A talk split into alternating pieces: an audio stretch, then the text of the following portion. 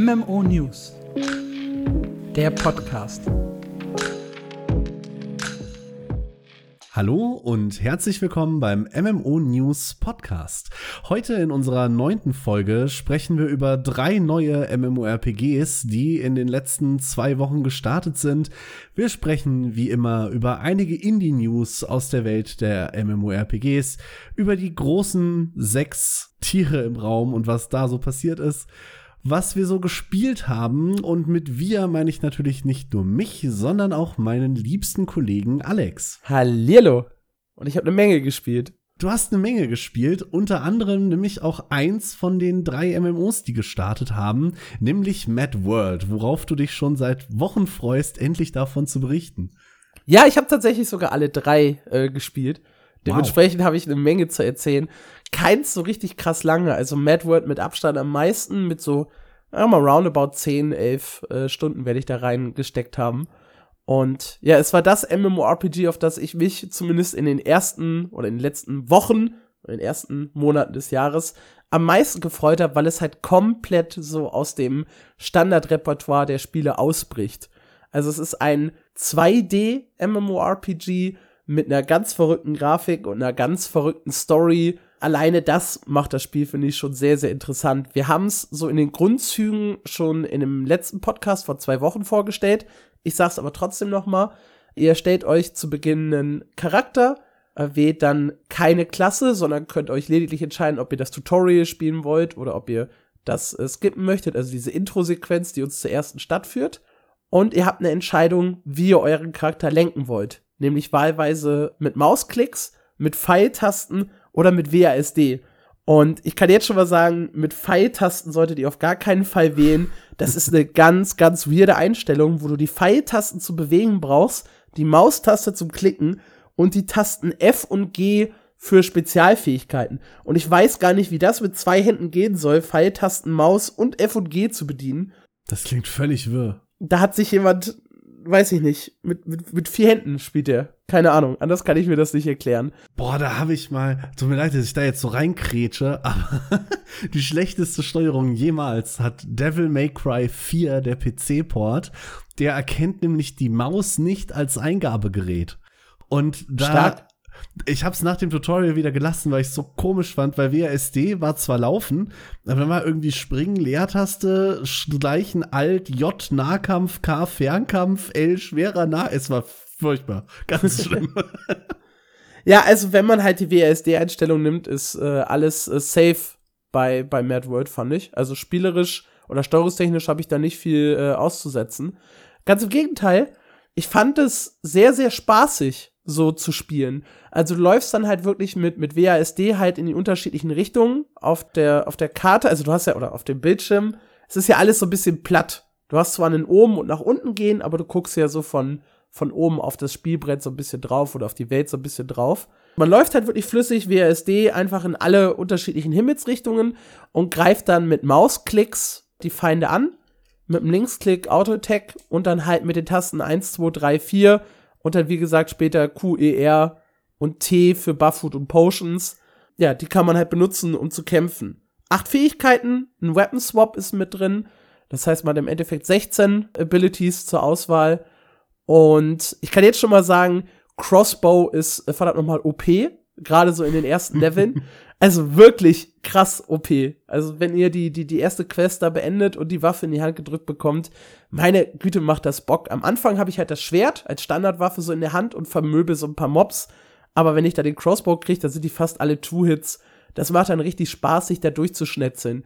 Weil es kommen dann auch mehrere Gegner immer auf einmal und es hat dann schon so ein bisschen ich, da ich halt echt nicht viel Diablo-Erfahrung habe, mag ich diesen Vergleich nicht, weil ich nicht sagen kann, ob das wirklich so ist, aber es haben einige so geschrieben. Es hat halt so ein bisschen was von dem Geschnetzel in, in Diablo 2, was man da erlebt hat. Ich finde den Grafikstil auch super spannend, weil, korrigier mich, aber es sieht alles zumindest handgezeichnet aus, wenn ich mir das zumindest mal angucke. Gespielt habe ich es äh, nicht, weil um ehrlich zu sein, schreckt mich das alles eher mehr ab, als ich jetzt wirklich Bock auf das Spiel kriege. Aber ich finde den, den Grafikstil, wie gesagt, super spannend. Zieht sich das komplett durch? Ja, das sieht, das sieht super aus. Die, die Monster, dann vielleicht auch so ein bisschen zum, zum Story-Hintergrund. Es geht halt darum, dass die Welt von Dämonen überfallen wurde und die Menschen nur noch so in kleinen, zurückgezogenen Camps irgendwo in der Welt leben und sich versuchen irgendwie gegen diese Monsterhorden zu wehren, die halt auf deren Camps draufstürmen. Hat so ein bisschen was, weiß ich nicht, The Walking Dead-mäßiges gehabt, so ein bisschen. Und diese Monster sehen halt total abgedreht aus mit irgendwelchen Fratzen und halb abgetrennten Körperteilen, mal richtig so fetter Zerhacker, ja, mit so, mit so einem dicken Hackbeil in der Hand, mal so ein, so ein kleiner, fieser Dämon. Also grafisch ist das, finde ich, absolut großartig. Vom Gameplay her ist es gut. Mir macht's, also mir hat's die ersten Level sehr, sehr viel Spaß gemacht. Was mich tatsächlich abgeschreckt hat, ist die Story, wobei die eigentlich cool erzählt ist, aber mit koreanischem Voice Acting. Und das hat hm. so ein bisschen, also englischer Text, aber koreanisches Voice Acting.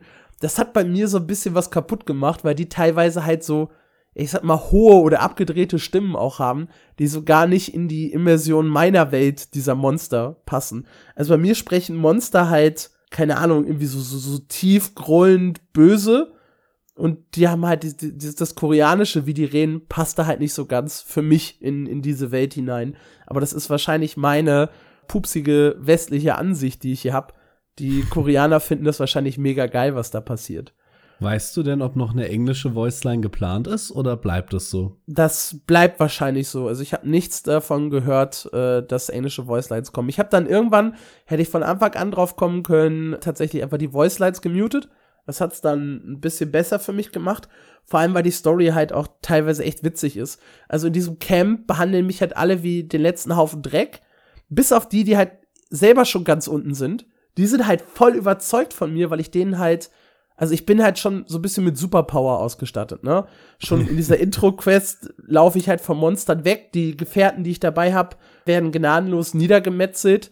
Ich bin der Einzige, der irgendwie lebend in dem Dorf ankommt äh, und hab dann auch direkt, wenn ich im Dorf ankomme, hau ich erstmal 10, 12 angreifende Dämonen weg und die Wachen, die halt am Rand stehen, sagen, boah, bist du ein krasser Typ. Und dann kommst du halt da rein und sprichst mit dem Oberhaupt von dem Dorf und der sagt dir, haha, du kannst mir hier mal Stiefel lecken. Und danach darfst du vielleicht, wenn du nett bist, im Dorf bleiben und ansonsten schmeiß ich dich wieder raus, du Affe. Ja, so geht das hier los. Das ist, weiß ich, irgendwo auch ganz charmant.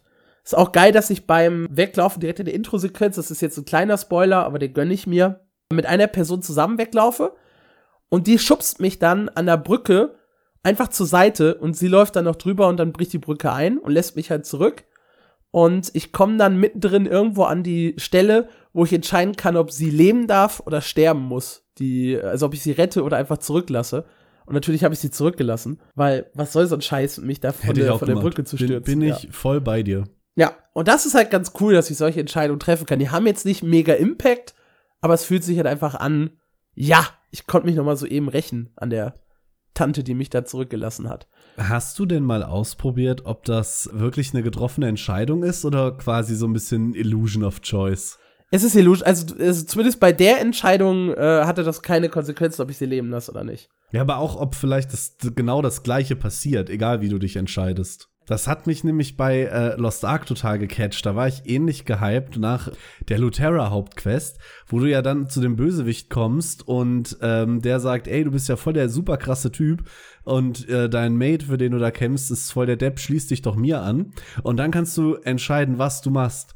Und ich dachte so, oh, wie cool ist das denn? Bis ich dann den zweiten Charakter habe, wollte natürlich das andere ausprobieren und habe gesagt, natürlich schließe ich mich dir an. Und dann hat er gesagt, haha, du Idiot, guck mal, nicht mal der ist dir treu. Und außer dieser Voiceline hat sich nichts geändert an dem Rest der Quest. Okay, das ist spannend. Ich guck gerade äh, einen YouTuber durch, der das einfach gestreamt hat und gucke halt, ob die Person sich zufällig anders entscheidet. Nee, er hat sie auch geköpft. ja, das ist halt, glaube ich, das, was alle machen, ne? Ja. ja, warum auch nicht? Hätte ich, wie gesagt, mu musst du eigentlich so machen, ja.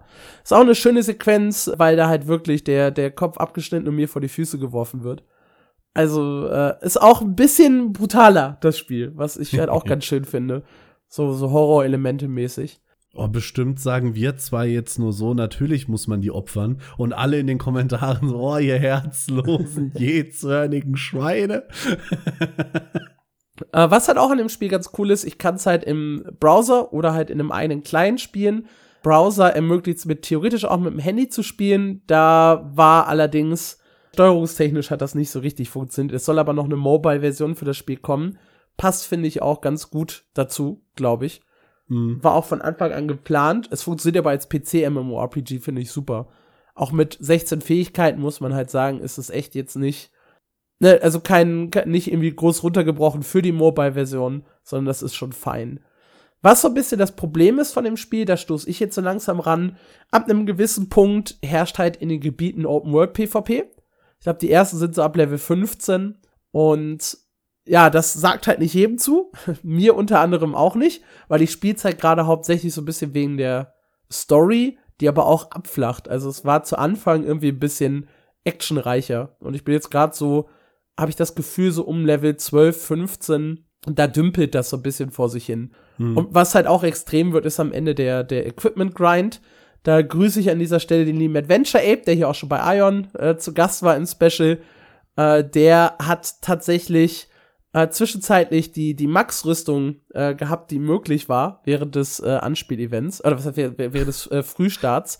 Also sie haben dann noch mal Chapter 4 hinterher gepatcht oder sie wollen jetzt Chapter 4 hinterher patchen, da bin ich mir nicht hundertprozentig sicher, ob es schon draußen ist oder nicht. Aber auf jeden Fall geht's erst ab da äh, wieder weiter für ihn. Der suchtet halt echt manche MMORPGs. Der Typ ist unglaublich, durch. wirklich. Crazy.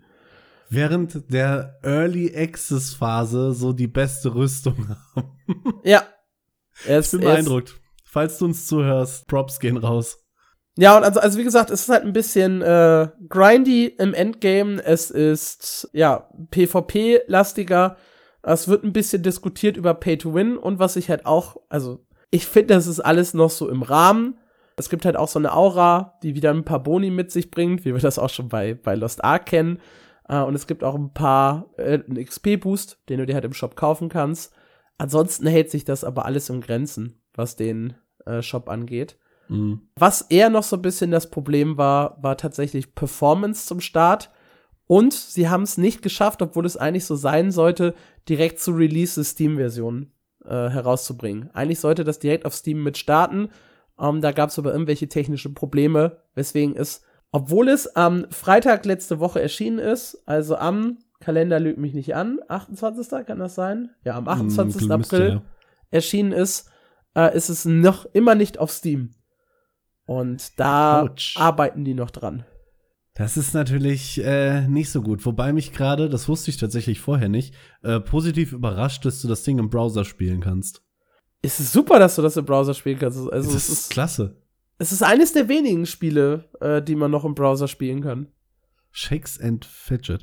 Aber äh, Diablo 2 kannst du mittlerweile auch komplett im Browser spielen, fällt mir gerade ein, weil es ja zumindest ein ähnliches System hat. Aber super cool, gefällt mir. Vielleicht spiele ich dann noch mal rein. Ja, ich kann wirklich sagen, grafisch ist es halt äh, was sehr, sehr Besonderes. Vom Kampfsystem auch was absolut nicht alltägliches. Eine kleine Ausweichrolle ist drin.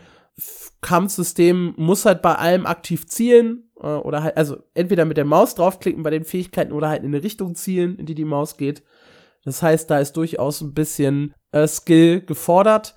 Hat kein großes Crafting-System. Es gibt tatsächlich nur Cooking und Alchemie, also Buff-Food und äh, Tränke, Heiltränke, die du benutzen ja. kannst. Und ansonsten halt, wie gesagt, sehr, sehr viel Aufrüstung, Ausrüstungsgrind, ein bisschen PvP. Da muss man halt ein Fable für haben. Wird jetzt definitiv kein Main-MMORPG von mir. Aber äh, hat Spaß gemacht, da reinzuspielen. Wirst du es denn weiterspielen? Zumindest das. Ja, vor, vorerst auf jeden Fall, ja. Mal gucken, wie ich da, wie es dann wirklich ist, wenn ich an der äh, PvP-Grenze mal angekommen bin und ob die Leute da mich, mich wegfarmen oder nicht. Gibt es dann Open World PvP, wenn du gerade sagst PvP-Grenze? Ja, habe ich doch vorhin erzählt. Ab Level ja. 15 in den Gebieten okay. herrscht Open World PvP. Es gibt noch so ein paar Safe Zones zwischendurch. Es gibt so eine, da, da bin ich im Internet drüber gestoßen, so eine kleine Guide-Seite, die äh, zum Beispiel aufgelistet hat, in welchen Gebieten restricted und in welchen sogar äh, unrestricted Open PvP herrscht. Das heißt, ne, mit einem mit Karma-System sind es in den meisten Gebieten, also die untersten Gebiete sind komplett PvP frei. Die ersten, keine Ahnung, 10, 12 Stück. Dann kommen die nächsten weiß nicht, 20, 25, da ist Restricted PvP und dann sind, glaube ich, nochmal 10 Gebiete oder 8 Gebiete ohne Restriction. Aber cool. Vorausgesetzt, sie kommen nicht mit der Bless-Nummer an und verkaufen PvP-freie Zeit für äh, 1,80 die Stunde. Tatsächlich nicht, nein. Sowas Verrücktes haben sie auch nicht gemacht. Wie gesagt, es gibt so eine äh, Aura, die ein bisschen was hilft. Es gibt einen XP-Boost, Inventory Expansion. Was ein bisschen weird ist, tatsächlich, äh, das war das, was viele äh, kritisiert haben, ist, dass die Inventory Expansion zeitgebunden ist. Also genau wie Mhm, die Aura nur 14 Tage läuft und nicht ewig lang. Gut, finde ich, als äh, Lost Ark-Spieler habe ich mich vielleicht auch einfach schon dran gewöhnt. Das ist ja genauso. Ja. Finde ich okay. Das ist ja dann doch eher Pay to Comfort als Pay to Win. Nee, finde ich in Ordnung. Und apropos Pay to äh, Comfort, sprechen wir doch direkt über das äh, nächste Spiel, das rausgekommen ist, nämlich Ion Classic. Und da wolltest du eigentlich auch reinspielen, hast du es aber auch noch nicht gemacht, ne? Nein, ich kam leider nicht dazu und ich dachte eigentlich, da du so viel Zeit in Mad World verbracht hast, dass du auch nicht dazu gekommen bist. Doch ich irrte, wie ich eben feststellen musste. Jawohl, ich habe äh, exakt viermal die eine Stunde kostenlose Seeds Aura genutzt, also an vier unterschiedlichen Tagen, äh, um vor mich hin zu leveln. Um noch mal kurz zusammenzufassen, Ion Classic ist eine Version von äh, Ion runtergestuft auf 1.9.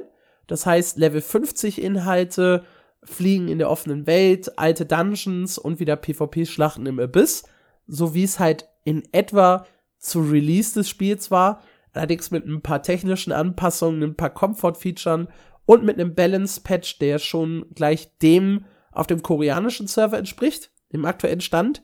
Denn, das ist wichtig, Ion Classic wird weiterentwickelt, aber in eine andere Richtung als das ursprüngliche Ion.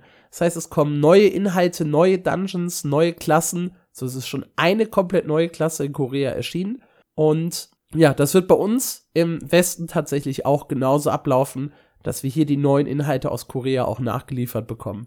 Jetzt übernimmt das Publishing auch hier wieder Gameforge, die sind ein bisschen spät dran. In Amerika erschien das Spiel schon vor, ich glaube, fast anderthalb Jahren und jetzt tatsächlich erst bei uns. Dafür haben sie zumindest aus ein paar Fehlern, habe ich das Gefühl, gelernt.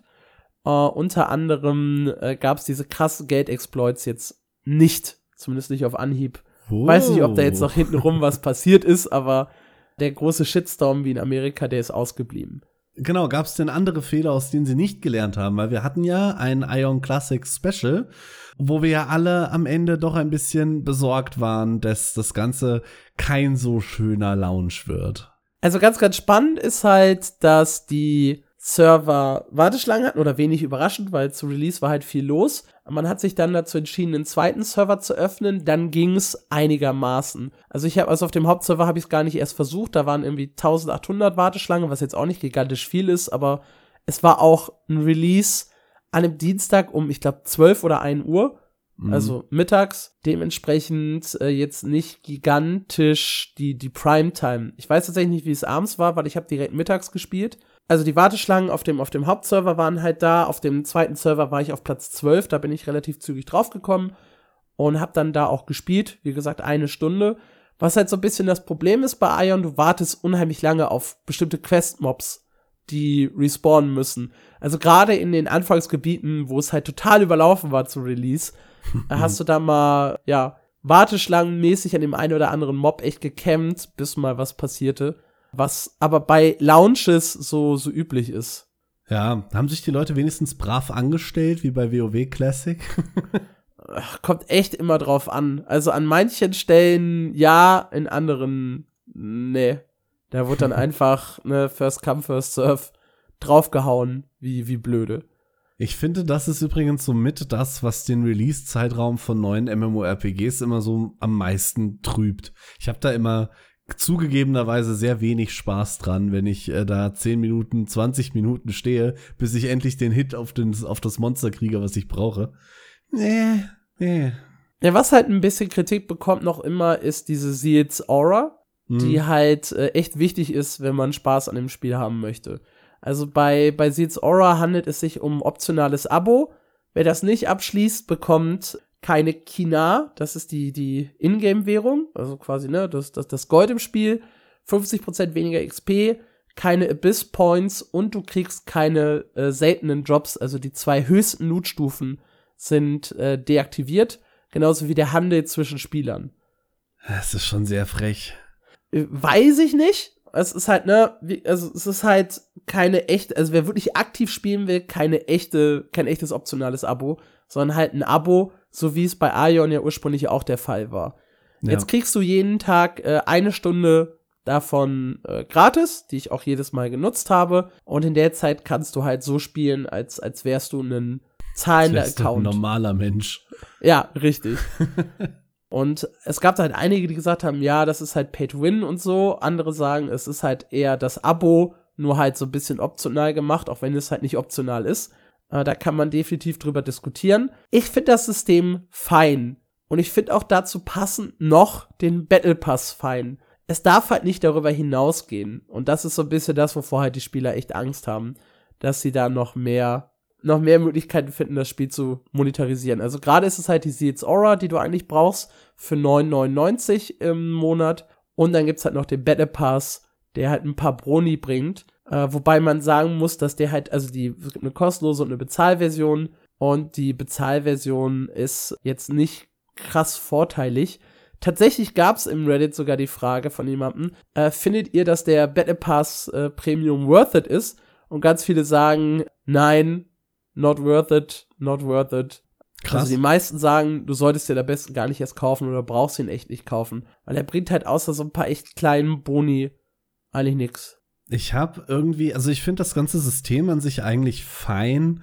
Lost Ark macht es ja auch so mit Battle Pass, äh, sogar in drei Varianten. Da gibt's ja noch den Super Premium Battle Pass, äh, auch äh, spannend. Und das optionale Abo. Ich habe gegen das Modell nichts, aber ich finde, dass Ion sich da ein bisschen arg einschneidet. Vor allem bei dem Punkt, du darfst keine Währung verdienen.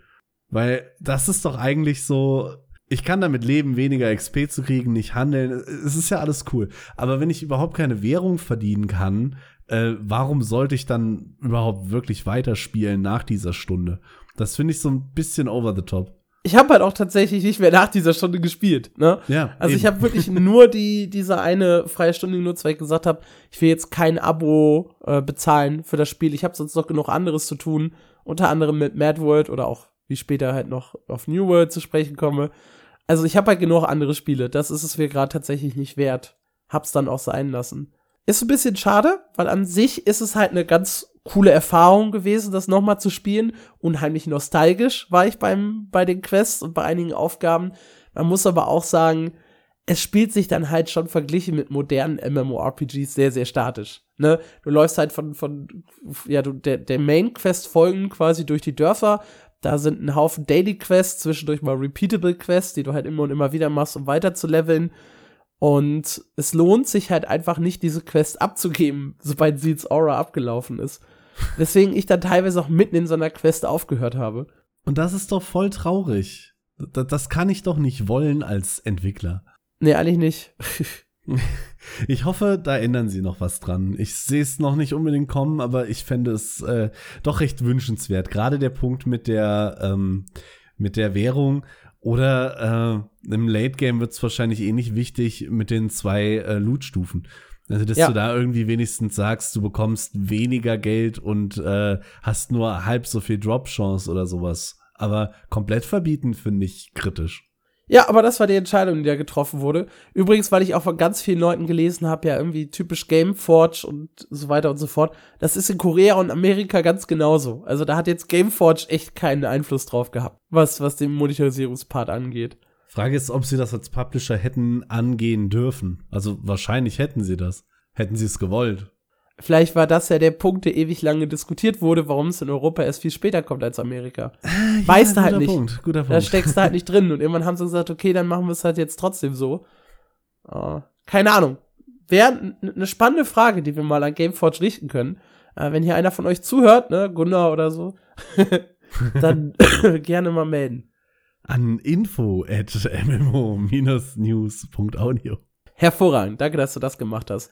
Muss man ja auch mal einwerfen. Dritte neue Spiel, dann haben wir es nämlich abgehakt, ist Ethereal Echoes of Yore. Auch darüber haben wir vor zwei Wochen gesprochen.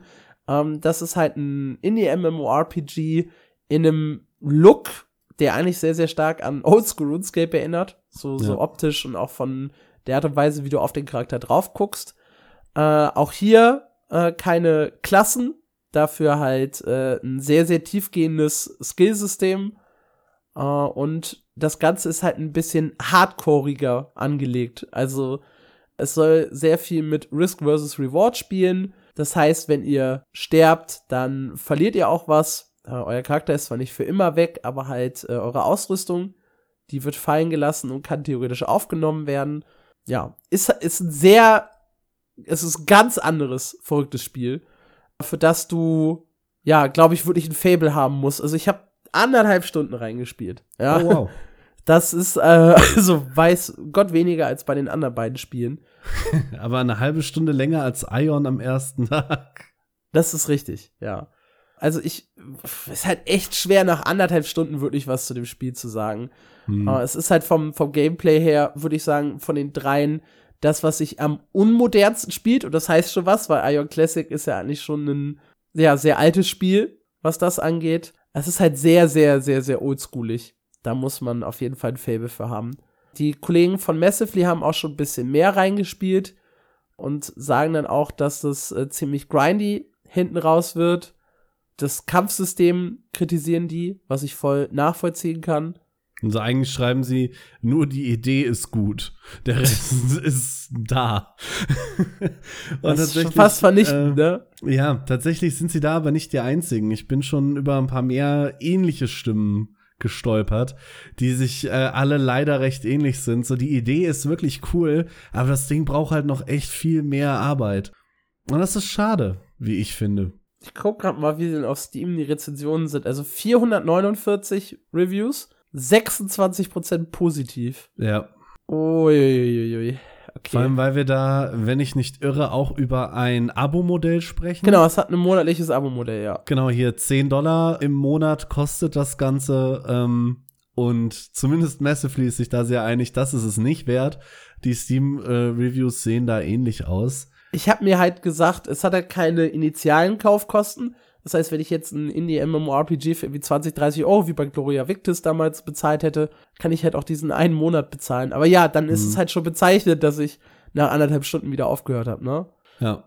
Äh, was hier auch nochmal steht, das ist richtig, also es gibt 300 Dollar äh, eine Lifetime-Subscription, wenn du halt einmalig so viel zahlst. Wenn du sagst, dass du das, äh, dass es dir das wert ist. Aber wie gesagt, die Reviews, puh, ich habe da vorher gar nicht reingeguckt. Meine Güte. Also ich war ja schon mit, mit der Grafik und von dem Kampfsystem halt nicht so begeistert, hab's aber in diese Oldschool-Kiste geschoben. Aber was die hier schreiben, ja. Ja. Glaube ich. Ich glaube, es ist das äh, erste, äh, das zweite und das letzte Mal, dass wir Ethereal Echoes of Yore hier erwähnen. Vielleicht, oder bis zur Einstellung. Dann könnte es auch ein drittes Mal auftauchen. Also die Leute schreiben halt alle, spiel, spielt RuneScape, äh, spielt Albion Online, selbes Spielprinzip, hübscher und besser umgesetzt. Uh, ja. Das ist wohl was, was ich jetzt nach nur anderthalb Stunden wohl unterschreiben könnte. Ja, also je mehr man hier diese schöne Review von den Kollegen von Massively liest, das wird nur noch vernichtender, als ich das eben zusammengefasst habe. Äh, hier sehr bezeichnend finde ich den Satz Say what you will about Ember's Adrift's well-meaning but misguided ambition, but at least that game has a wash of polish. okay, ja, wenn schon Ember's Adrift gelobt wird. Hui. Ja, ansonsten schreibt der Kollege von äh, PS2 Era Wobble Textures painted on my weapon. Das finde ich auch ganz schön. Ja, schade, weil ich finde tatsächlich, grafisch hat es einen sehr angenehmen Stil, weil es zwar super oldschoolig wirkt auf den ersten Blick, aber dann doch recht scharfe Texturen an manchen Stellen hat und ich mag diese Mischung. Aber äh, schade. Ja, aber du hast ja ein Spiel, was äh, grafisch auch schön aussieht und wo du gerade richtig hyped drauf bist. Ja, nämlich äh, Perfect New World. Wir hatten es, glaube ich, in der letzten Folge schon ganz kurz erwähnt. Ähm, Perfect New World ist die mehr oder weniger direkte Nachfolger, äh, Nachfolge von Perfect World, einem mittlerweile in die Jahre gekommenen, sehr Pay-to-Win-lastigen MMORPG, was aber auch ich will jetzt nicht sagen vieles, aber genug Sachen richtig gemacht hat, um einigen Leuten sehr positiv in Erinnerung zu bleiben. unter anderem mir. Ich habe ganz gerne Perfect World gespielt. Es war jetzt bestimmt nicht das coolste Spiel, aber ich hatte eine Menge Spaß. Und das, ich bin da nicht der Einzige. Ich habe zum Beispiel just meinen Hype über Perfect New World auf Twitter geteilt und ein paar Leute haben echt kommentiert, so cool, an das Spiel habe ich auch richtig schöne Erinnerungen. Also ich bin nicht allein mit meiner Meinung offensichtlich. ja, Perfect New World äh, sieht grafisch hammermäßig gut aus, zumindest in den ersten Screenshots und äh, Videos, die man gesehen hat. Da gab es auch ein neues Video, das ist, äh, ich glaube, 17 Sekunden lang und zeigt eigentlich nur, wie so ein Charakter durch die Gegend fliegt. Und das hat mich so gehypt wie lange kein 17-sekündiges Video mehr, da bin ich ehrlich.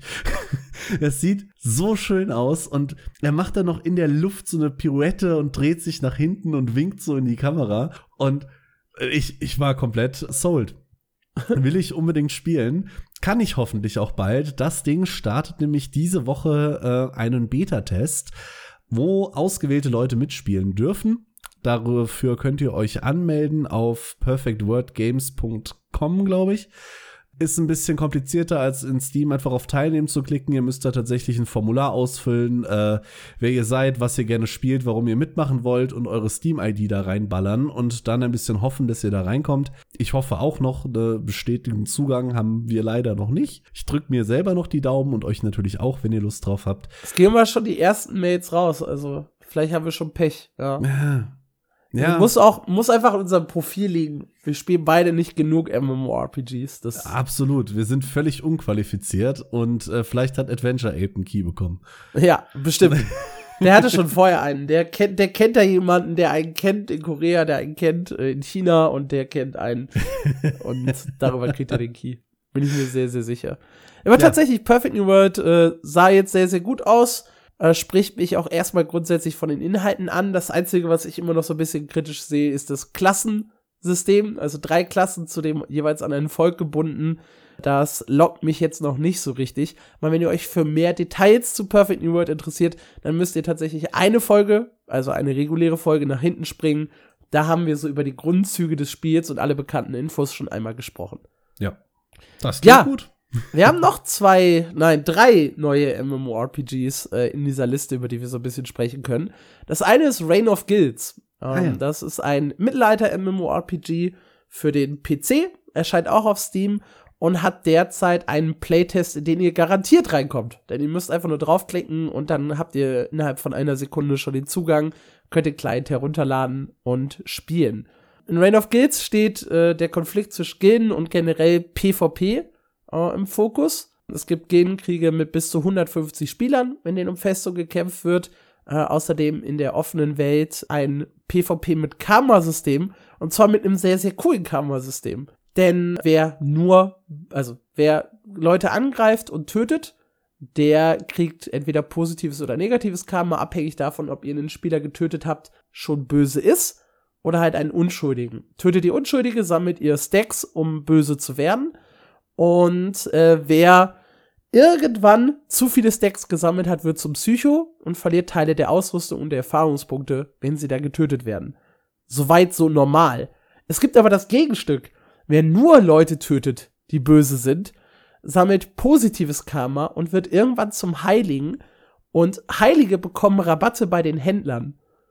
Das ist tatsächlich mal ein, ein kleiner Anreiz, äh, um ja das PvP positiver zu gestalten, was ich schön finde. Ich finde das find gut, das auch positive Taten einfach zu belohnen.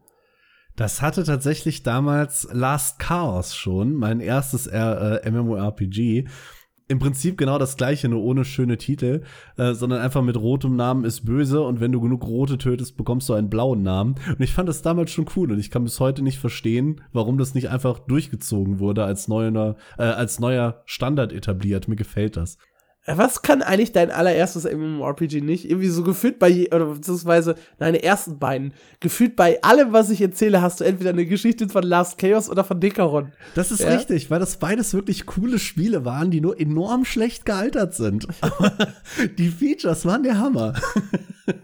was halt auch noch ein bisschen verrückt ist äh, bei dem Spiel, ist das äh, System der Ausrüstung. Denn Waffen und Rüstung verlieren mit der Zeit an Stärke, weil sie sich abnutzen und abgenutzte Gegenstände könnt ihr auch nicht irgendwie reparieren, sondern ihr müsst ganz neue herstellen. Und es heißt, ein abgenutzter Gegenstand auf der höchsten Stufe soll schlechter sein als ein brandneuer Gegenstand auf der mittleren Stufe. Das heißt, irgendwann, egal wie gut eure Ausrüstung ist, seid ihr dazu gezwungen, neue Ausrüstung herzustellen. Das wiederum soll das Crafting beleben und auch die Wirtschaft am Laufen halten. Was tatsächlich funktionieren könnte. Könnte. Wenn die Leute davon nicht so angepisst sind, dass sie es wieder sein lassen. Ich habe da immer so ein bisschen Sorge. naja, bei Albion ist das auch so. Ich sag immer, wenn ich Albion online spiele, ich sehe meine Rüstung eher so wie Potions. Ja, weil ich sie ja verlieren kann im PvP. Ich setze sie halt ein und wenn sie weg sind, sind sie weg und ich hole mir halt neue. Ja. Und so in die Richtung könnte das hier auch gehen. Das ist so ein Mindset-Ding. Ja, du setzt wahrscheinlich auch keine Potions ein, ne? Doch, natürlich setze ich Potions ein. Aber, aber meine, ungern. meine heilige Rüste. Ja, stimmt. ich schreie lieber meinen Heiler an, als auf einen Heildrang zu klicken.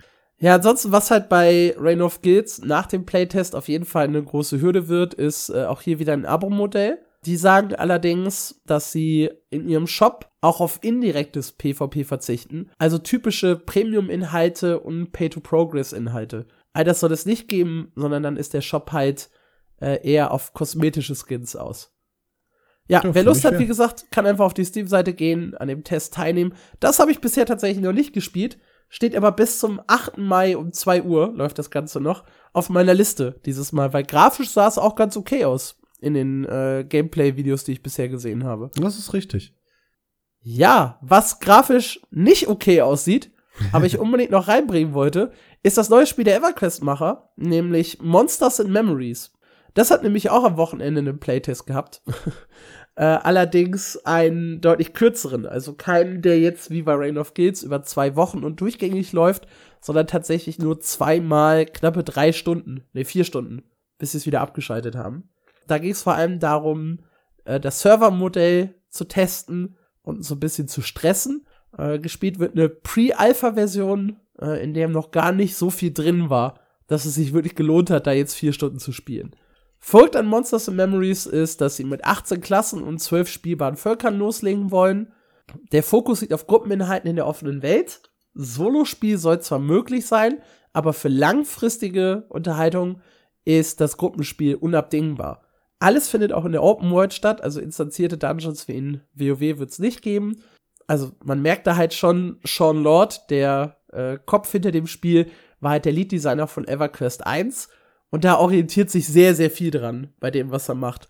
Unter anderem auch das Abo-Modell, das nämlich, äh, also das Bezahlmodell, das auf ein Abo setzt, so rum, äh, und komplett auf Mikrotransaktionen verzichtet, weil die Entwickler sagen, Coolness muss im Spiel verdient werden.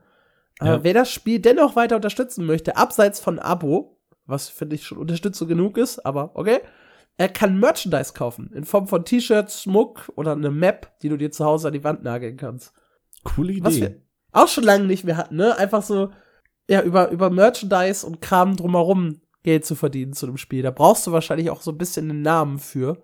Das ignorieren halt so viele. Ich habe wirklich aktiv probiert, Lost Ark Merchandise zu kaufen, aber Amazon macht da einfach nichts. Guild Wars 2 hat auch ewig gebraucht, bis sie auf den Merchandise-Zug mal aufgestiegen sind. Jetzt sind sie ja schon wieder halb abgesprungen, aber ich habe ja. hier ein paar Poster von, oh Gott, wie heißt die Seite, wo Leute Sachen selber machen? Etsy. Ein paar Poster von Etsy bestellt äh, mit Lost Ark, die hier rumhängen. Ich würde unglaublich gerne echten Merch kaufen. Auch hier, wenn das einer hört, bitte, bitte tut es. ja, so Monsters and Memories ist ein krasses Oldschool-Spiel. Da sieht man übrigens an der Grafik, die sieht richtig oldschoolig aus. Also da muss man schon ein Fable für da haben. Da kannst du schon fast nicht mehr Oldschool sagen. Also Monsters and Memories ja, ich tue mir da schwer mit. Ich finde die Idee klasse. Der Typ ist natürlich auch so mehr oder weniger eine Legende. Aber wenn du dir Ethereal Echoes of Yore zum Beispiel anguckst, da siehst du, das ist ein neues Spiel, was wie Oldschool aussehen möchte. Aber Monsters and Memories sieht halt original aus wie 1999. das ist, hm, schwierig. Es war auch so der größte Kritikpunkt in den Kommentaren auf mein MMO, die gesagt haben, die Grafik ist eine Frechheit. Und ich würde auch sagen, die siedelt sich noch mal unter Titeln, wie zum Beispiel the Drift auch an. Ja. Und da gab es ja schon echt harte Kritik für. Also für Grafikfetischisten ist das definitiv kein Spiel. Wer noch mal Bock hat, EverQuest 1 in einem leicht anderen Gewand zu sehen, der kann da vielleicht reinspielen. Ich weiß nicht, ob, äh, ob mir da Leute folgen können, aber ich finde halt, du siehst einem Spiel an, ob es neu ist und alt aussehen will oder ob es wirklich alt ist. Und Monsters and Memories sieht halt leider wirklich alt aus, wenn man mir folgen kann. Lass uns doch noch mal über ein Spiel sprechen, das tatsächlich nicht so alt aussieht, nämlich mhm. Profane. Da hast du reingeschaut. Also, ja, newstechnisch. Ähm, reingeschaut. äh, Profane hat eine neue Roadmap rausgehauen, ähm, um euch da noch ein bisschen abzuholen. Profane ist ein Spiel, das gerade in Entwicklung ist und auf maximale Freiheit setzt. Das heißt, ihr sollt in dieser Welt eigentlich äh, alles machen können, worauf auch immer ihr gerade Lust habt. Und ihr sollt auch sein können, wer ihr wollt. Also es bietet quasi die pure oder will die pure Sandbox-Experience bieten. Ihr könnt zum Beispiel auch eine eigene Stadt bauen und es soll halt einfach in die Welt ziehen und ihr sollt da leben. Das ist so der Grundansatz von dem Spiel. Und in der Roadmap geht es jetzt darum, dass wir oder dass die Entwickler langsam Features hinzufügen, selbstverständlich, in erster Linie soll das demnächst der Handelsposten sein, beziehungsweise generell das Handelssystem zwischen den Spielern. Und da haben sie sich jetzt hingestellt und sagen quasi, ja, wir haben euch ja maximale Freiheit versprochen, deswegen ist es ja eigentlich total dumm, wenn wir so ein wichtiges System alleine machen. Deswegen sagt doch mal, was, was wollt ihr denn? Was sollen wir denn machen? Und das finde ich einen echt coolen Schritt bei einem Sidebox-Spiel. Ja, sollten, ich, wobei ich weiß nicht, ich wollte gerade sagen, sollten mehr Leute machen, aber auf der anderen Seite ist die, hat die Masse oft sehr, sehr verrückte Ideen. Ja. Denen ich nicht unbedingt folgen würde. Also wenn man, oder was heißt die Masse? Eher so die Leute, die laut weinen, sind die, die oft ein Problem sind. Wenn ich so in irgendwelche äh, Reddit-Threads oder sowas schaue, was die mhm. Leute teilweise fordern oder sich wünschen, das ist schon sehr, sehr verrückt. Ob ich wirklich komplett auf die Community hören würde, Weiß ich nicht. Das haben sie ja auch so noch nicht gesagt, aber ich finde diesen Anfang gut zu sagen, ja, stimmt, was, was sollen wir denn machen? Sagt mal an. Und dann kann man ja immer noch drüber diskutieren. Ansonsten ist das Ding, wenn man sich die Roadmap anguckt, noch in einem sehr early Zustand. Sie reden davon abgesehen ähm, über Dinge, wie dass es dann bald mal möglich sein äh, soll, zwischen Regionen und Karten ähm, tatsächlich auch zu wechseln und dabei seine Ausrüstung zu behalten. Sie reden ähm, über das Gildensystem, wie es da weitergehen soll. Außerdem äh, haben sie hier so Sachen drinstehen wie äh, der Punkt Plants and Seeds wurde umbenannt in Farm. Wir sind da teilweise wow, wow. in, äh, in arg kleinteiligen Sachen. Aber genau, sie haben quasi äh, gefordert oder die Leute gebeten, bei der Gestaltung vom kompletten Handelssystem mitzuhelfen und warten da jetzt aktuell auf Feedback. Der Post ist vom 28. April. Außerdem haben sie sich entschuldigt, dass es in den letzten Monaten ein bisschen ruhig war um das Spiel. Ähm, sie waren wohl beschäftigt mit äh, sehr viel Testen und Bugfixen, versprechen aber jetzt wieder äh, monatlich ihre Roadmap zu updaten, was ich auch sehr schön und löblich finde. Ich weiß, dass ich anfangs ganz oft über das Spiel geschrieben habe, weil die auch ein paar sehr verrückte Ansichten hatten. Der Entwickler hat zum Beispiel, also der Chefentwickler hat gesagt, WoW ist eigentlich gar kein MMORPG, weil es gar kein RPG mehr äh, gibt in dem Spiel. Fand ich äh, eine steile These, ja. Äh, hat aber, ja, also wenn man das aus seiner Perspektive sieht, nicht ganz unrecht und ich bin sehr, sehr gespannt, ob er das mit seinem Spiel dann besser hinbekommt, als das bei WoW der Fall ist. Ich finde es halt interessant, wo du gerade sagst, verrückte Ansätze, dass du ja sogar so weit gehen kannst, wenn du nicht aufpasst, heilst du halt auch mal den Feind, wenn du falsch zielst mit deinem Skill. Du kannst ja. halt wirklich alles machen. Und äh, ne, wenn du nicht auf deinen Kumpel klickst, um ihn zu heilen, sondern aus Versehen noch auf dem Gegner bist, dann heilst du den Gegner und er haut euch halt auseinander. So läuft das. Und das finde ich interessant. Auch der Ansatz mit Friendly Fire, dass ich einen Feuerregen habe, aber dann halt gucken muss, dass meine Freunde nicht da drin stehen, weil sonst mache ich denen da äh, gleich viel Schaden mit. Interessante Ansätze, kann echt cool oder enorm frustrierend werden. Ich weiß halt auch echt nicht. Also, sie sagen halt, sie sprechen eine Hardcore-Community an und ich bin vielleicht jetzt schon, weiß ich nicht, zu alt, zu casualisiert, zu weich, PvE, ja, dass das nichts mehr für mich ist. Ich weiß, dass ich, wie gesagt, zu Anfang echt euphorisch war, was Profane angeht und inzwischen ein bisschen zurückhaltender bin, auch weil es eben so lange leise war.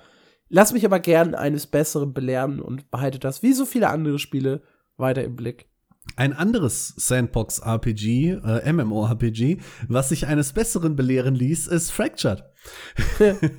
Wir hatten ja schon ein, äh, ein, paar Mal hier im Podcast über Fractured gesprochen, hatten einen ähnlichen Ansatz mit komplett Sandbox, riesiger Open World, sehr viele coole Ideen, kleines italienisches Studio.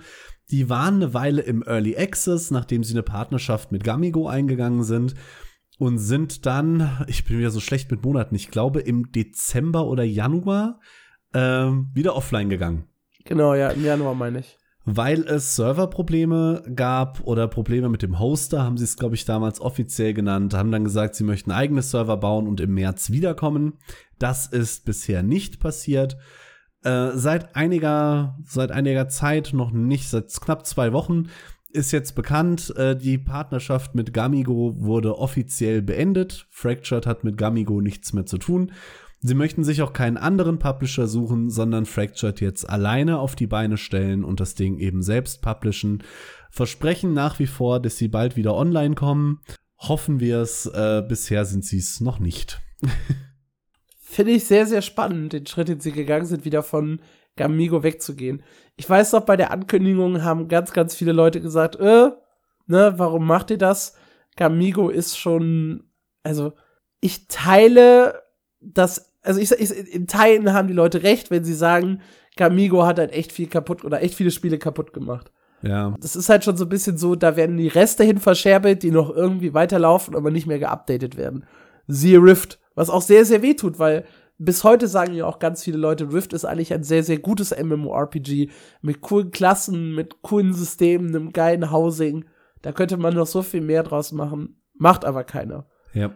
Und deswegen ist es also verstehe ich, dass da einige Leute das kritisiert haben, sag aber auch, für so ein Indie-MMORPG ist es halt gut, einen Publisher zu haben. Einfach budgetmäßig und auch gerade aus deutscher Perspektive ist es gut, weil der Support von so einem kleinen Studio ja kaum geleistet werden kann. Also ich habe ganz oft mit Jacopo gesprochen, das ist der äh, Chef äh, von Dynamite Studios, dem italienischen Entwickler. Super netter Typ. Ich liebe ihn. Ich glaube, wir haben es im letzten Podcast auch gesagt, dass wir ja. beide den total knorke finden. So ein klasse Typ. Ja. Und der hat halt gesagt, die haben damals mit acht Leuten, bis sie bei Gamigo waren, gearbeitet an dem Spiel. Und acht Entwickler sind sehr wenig. Wenn du dann aber noch eine Lokalisierung und einen Support und was weiß ich nicht was anbieten willst, das schaffst du. Das ist ja vollkommen unmöglich mit acht Leuten und dem Budget. Ja. Deshalb ist halt so ein Publisher nicht unbedingt die schlechteste Wahl. Gerade wenn der sich dann halt um den Community, um den, um den Support kümmert, um möglicherweise die Lokalisierung, Community Management und so weiter. Das können die acht Leute halt auf gar keinen Fall leisten. Und jetzt davon wegzugehen, ja, nimmt dem Spiel, finde ich, ein bisschen Budget und auch ein bisschen Breite.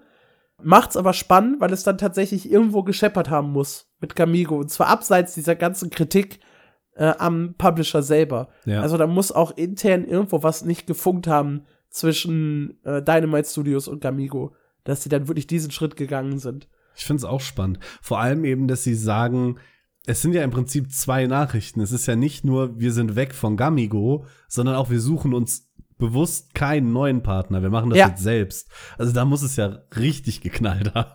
Und das macht mich halt auch ein bisschen nervös, weil das Spiel war halt jetzt schon verdammt nischig mhm. hatte dieses Drei-Welten-System, ne, wo du halt in der einen Welt mit, den, mit dem Beastman hast du gar kein PvP, also nur PvE. In der Menschenwelt hast du Restricted PvP und in der Dämonenwelt geht's dann rund. Unrestricted PvP. Das heißt, die eh schon kleine Community teilt sich dann noch auf drei unterschiedliche Welten auf, die auch so erstmal nichts miteinander zu tun haben, außer dass man sich mal besuchen kann. Mhm. Und das zerreißt halt schon eine eh schon sehr, sehr kleine Community mit einem sehr, sehr kleinen Budget. Äh, dazu diese ganzen Probleme, der schwache äh, Beta-Test auf Steam, der echt kaum Leute da hatte. Also ich weiß halt nicht, auf dem Spiel da wirklich irgendwie es hilft, das nochmal komplett alleine zu machen. Ich wünsche es ihnen wirklich, weil ich finde nicht nur Jacobo großartig, ich finde auch die Ideen, die Fractured mitbringt, großartig. Und ich wünsche mir sehr, dass das aufgeht, auch wenn ich es skeptisch sehen muss, fast, aber ich, ich will es nicht. Ich halte mir einfach die Augen vor der Skepsis zu und drück dabei ganz fest meine Daumen, dass Fractured am Ende noch irgendwie aufgeht und ein cooles Spiel wird. Ey, vom Konzept her bin ich voll deiner Meinung. Es bräuchte halt einfach echt nur so 50 Millionen Euro Budget ja. und einfach, äh, weiß ich nicht, 80, 90 Mitarbeiter. um dann halt ein High-Level-Produkt daraus zu machen. Weil, wie gesagt, diese Trennung der Welten, äh, dass du halt nicht stumpf äh, irgendwie levelst, sondern dass du spezifisch deine Skills freischaltest darüber, dass du ja genau diese Tasks, die mit dieser Eigenschaft zu tun haben oder mit diesem Talent zu tun haben, erledigst, finde ich sehr, sehr gut. Ähm, der Aufbau der Welt und wie gesagt, so das Grundsätzliche, wie, wie der Chef das rüberbringt, super, super gut. Hätte halt echt mehr verdient, das Spiel. Ja, vielleicht äh, treffen sie sich ja mal mit einem Mann einer ähnlich großen Version und pitchen das Ganze Steven Sharif. und damit auch eine tolle Überleitung zu Ashes of Creation, wo wir ja just unser langes, langes Special hochgeladen haben. Und trotzdem äh, gibt's da schon wieder eine News. Was, was ist denn da passiert? Ja, am äh, letzten Freitag gab es einen Entwickler-Livestream, wo ein bisschen äh, Magier-Gameplay gezeigt wurde was wir euch ans Herz legen können, wenn ihr euch für Ashes of Creation interessiert, das einfach nochmal mit anzuschauen. Weil, hey, es ist neues Gameplay, spezifisch halt für, für die Magier, wenn ihr da Bock drauf habt. Ich will da gar nicht zu tief drauf eingehen. Äh, Schaut es euch einfach an und wenn ihr euch generell für Ashes of Creation äh, interessiert, hört euch unser großes Podcast-Special an. Da haben wir wirklich ausführlich und mit einem krassen Experten, äh, Grüße gehen nochmal raus an Gerni, äh, über Ashes of Creation gesprochen. Super gute Folge, hat mir sehr, sehr viel Spaß gemacht. Ja, mir auch. Und wenn ihr nach diesem Special noch irgendetwas wissen wollt, Gerni wird es auf seinem Kanal haben. Ja. wenn nicht, schreibt uns eine Mail und wir fragen Gerni. Das, das kriegen wir schon hin. An Info. Äh, okay, tut mir leid, hatten wir schon. So, wir haben noch eine kleine News, bevor wir mit dem Blog durch sind, nämlich EVE Online. Richtig, EVE Online ist 20 Jahre alt geworden, beziehungsweise wird es in diesem Monat. Das ist echt eine verflucht lange Zeit für ein MMORPG. Und äh, dabei haben sie sich was Cooles überlegt. Äh, sie haben nämlich nicht nur die neue Erweiterung Viridian, äh, schwieriges Wort, angekündigt, äh, die äh, neue Schiffe unter anderem ins Spiel bringt. Sie haben auch ein cooles Mosaik gebaut von ähm, sehr, sehr vielen Spielern. Ich weiß nicht ganz, ob es tatsächlich alle Spieler sind, aber auf mosaik. Ich glaube, eveonline.com ist es kommt ihr auf eine Website, wo ein ganz großes äh, 20 so im Weltraum geschrieben ist. Und da könnt ihr ranzoomen und das ist tatsächlich alles aus den Spielerporträts von einzelnen Spielern gebaut. Und äh, das ist tatsächlich eine ganz schöne Geste, finde ich, für ein Spiel, was dann mittlerweile doch so lange da ist wie fast kein anderes MMO. Abgebildet werden da die Leute, die sich zwischen dem 2. und 22. März eingeloggt und drei spezielle Herausforderungen abgeschlossen haben. Aber wie cool, oder? Da hatten wir auch, glaube ich, in News damals zugeschrieben. Ich ja. weiß nicht, für den Podcast haben wir es, glaube ich, nicht erwähnt. Ähm, aber ja, wer das gemacht hat, ist dafür ewig vermerkt. Finde ich auch gut. Kann man ja. schon mal machen, um so ein bisschen mit seiner Fanbase zu bonden nach 20 Jahren. Das ist was, was, äh, wie ich finde, die Jungs da bei Jungs und Mädels bei CCP generell sehr gut machen. Dieses Bonding, das Community Management, ganz großes Lob geht da raus. Die schaffen es ja wirklich wie wenig andere Spiele, ihre Mitspieler zu animieren und coole Aktionen auf die Beine zu stellen. Apropos coole Aktionen, ich glaube am 6. Mai war das, da bin ich mir gar nicht ganz sicher, müsst ihr vielleicht selber einmal nachgucken, äh, wird das Jubiläum auch in-game gefeiert in einem äh, bestimmten Sektor. Da könnt ihr dann hinfliegen. Da wird es ein gigantinomanisches Feuerwerk geben und äh, eben gemeinsam die 20 Jahre gefeiert. Ähm, da werden auch ein paar Entwickler in dem System rumhängen, wenn ihr ein bisschen chatten wollt. Klingt alles ganz cool. Wenn man sowieso schon Eve spielt, wird man sich das wahrscheinlich auch nicht entgehen lassen. Aber an sich einfach eine schöne Geste, finde ich welches Spiel nächstes Jahr seinen 20. Geburtstag feiert. Das ist das erste aus unseren großen sechs, nämlich WoW. Und bei WoW ist äh, jetzt in dieser Woche sehr, sehr viel los. Denn am Mittwochnacht äh, erscheint der neue Patch 10.1. Wir haben ihn schon ein paar Mal hier erwähnt. Er bringt eine neue Zone, bringt einen neuen Raid, bringt neue Dungeons, äh, bringt die nächste PvP-Season, äh, logischerweise neue Story-Inhalte. Ist also ein richtig dickes Ding. Ähm, und dementsprechend ist wieder ein bisschen was los bei WoW. Bei WoW ist generell auch sehr, sehr viel Diskussion derzeit los, äh, was das Thema, wie sich das Spiel entwickelt und äh, wie Dragonflight bei der Community ankommt, angeht. Da gab es einen schönen Thread mit Ian Hesikostas, der halt äh, gesagt hat, dass wir angefangen haben, uns mit der, oder dass sie angefangen haben, sich mit der Spielerbasis zu verbinden und ja, jetzt einfach das machen, was die Leute wollen und plötzlich steht unser Spiel viel besser da. Nein! Ganz komisch. Sag bloß, ja, wenn wir auf unsere Spieler hören, erzeugen wir ein besseres Produkt. Komplett. Tada! so einfach ist das Problem Wer hätte gelöst, das ja. gedacht? Äh, es ist ja tatsächlich so, dass Dragonflight bei vielen, vielen Spielern besser ankommt. Ähm, so, ne, was halt generell die Inhalte angeht, dass halt so ein Feature weggelassen wurde, das Borrow Power bringt. Also, ne, nur für eine Erweiterung irgendwie mega stark und danach total nutzlos. Grind war immer ein Thema und auf all das wurde so ein bisschen verzichtet, ne, Artefaktwaffen, dieses fürchterliche Herz von Azeroth, was es zwischendurch gab, ähm, dass sie halt auf diese Sachen verzichtet haben und deshalb Dragonflight viel, viel besser bei den Spielern ankommt. Das Problem ist aber, dass Dragonflight für einige ja schon ein bisschen zu gerusht wirkte und ein bisschen wenig Inhalte hat, weswegen dann auch Leute wieder abgesprungen sind von dem Spiel. Plus, es waren von Anfang an viel, viel weniger Leute da bei Dragonflight, weil es einen geringeren Hype ausgelöst hat, als das zuvor erschienene Shadowlands. Und das ist jetzt so ein bisschen das Problem, mit dem WoW zu kämpfen hat. Also tatsächlich kommt Dragonflight gut an, hält auch mehr Spieler als die alten Erweiterungen, also prozentual gesehen. Aber insgesamt sind es deutlich weniger Spieler, als es noch bei den vorherigen Erweiterungen der Fall war, weil halt Battle for Azeroth und vor allem Shadowlands sehr, sehr viel kaputt gemacht haben in der Community. Was schade ist. Ja. Er sagt zum Abschluss noch irgendwie, wir werden Dinge falsch machen, wir sind nicht perfekt. Daran sollen die Leute immer denken. Aber wir geben uns alle große Mühe. Und da zweifle ich tatsächlich nicht dran. Weil keiner hat Bock. Das ist, ist übrigens eine fürchterliche Unart. Auch irgendwie, ich glaube, in den Kommentaren waren da irgendwie auch zwei, drei Sprüche. So eine fürchterliche Unart von Leuten zu glauben, dass die Entwickler eines Spiels was mit Absicht Kacke machen, um irgendwie die Spieler zu ärgern oder so. Was total verrückt ist.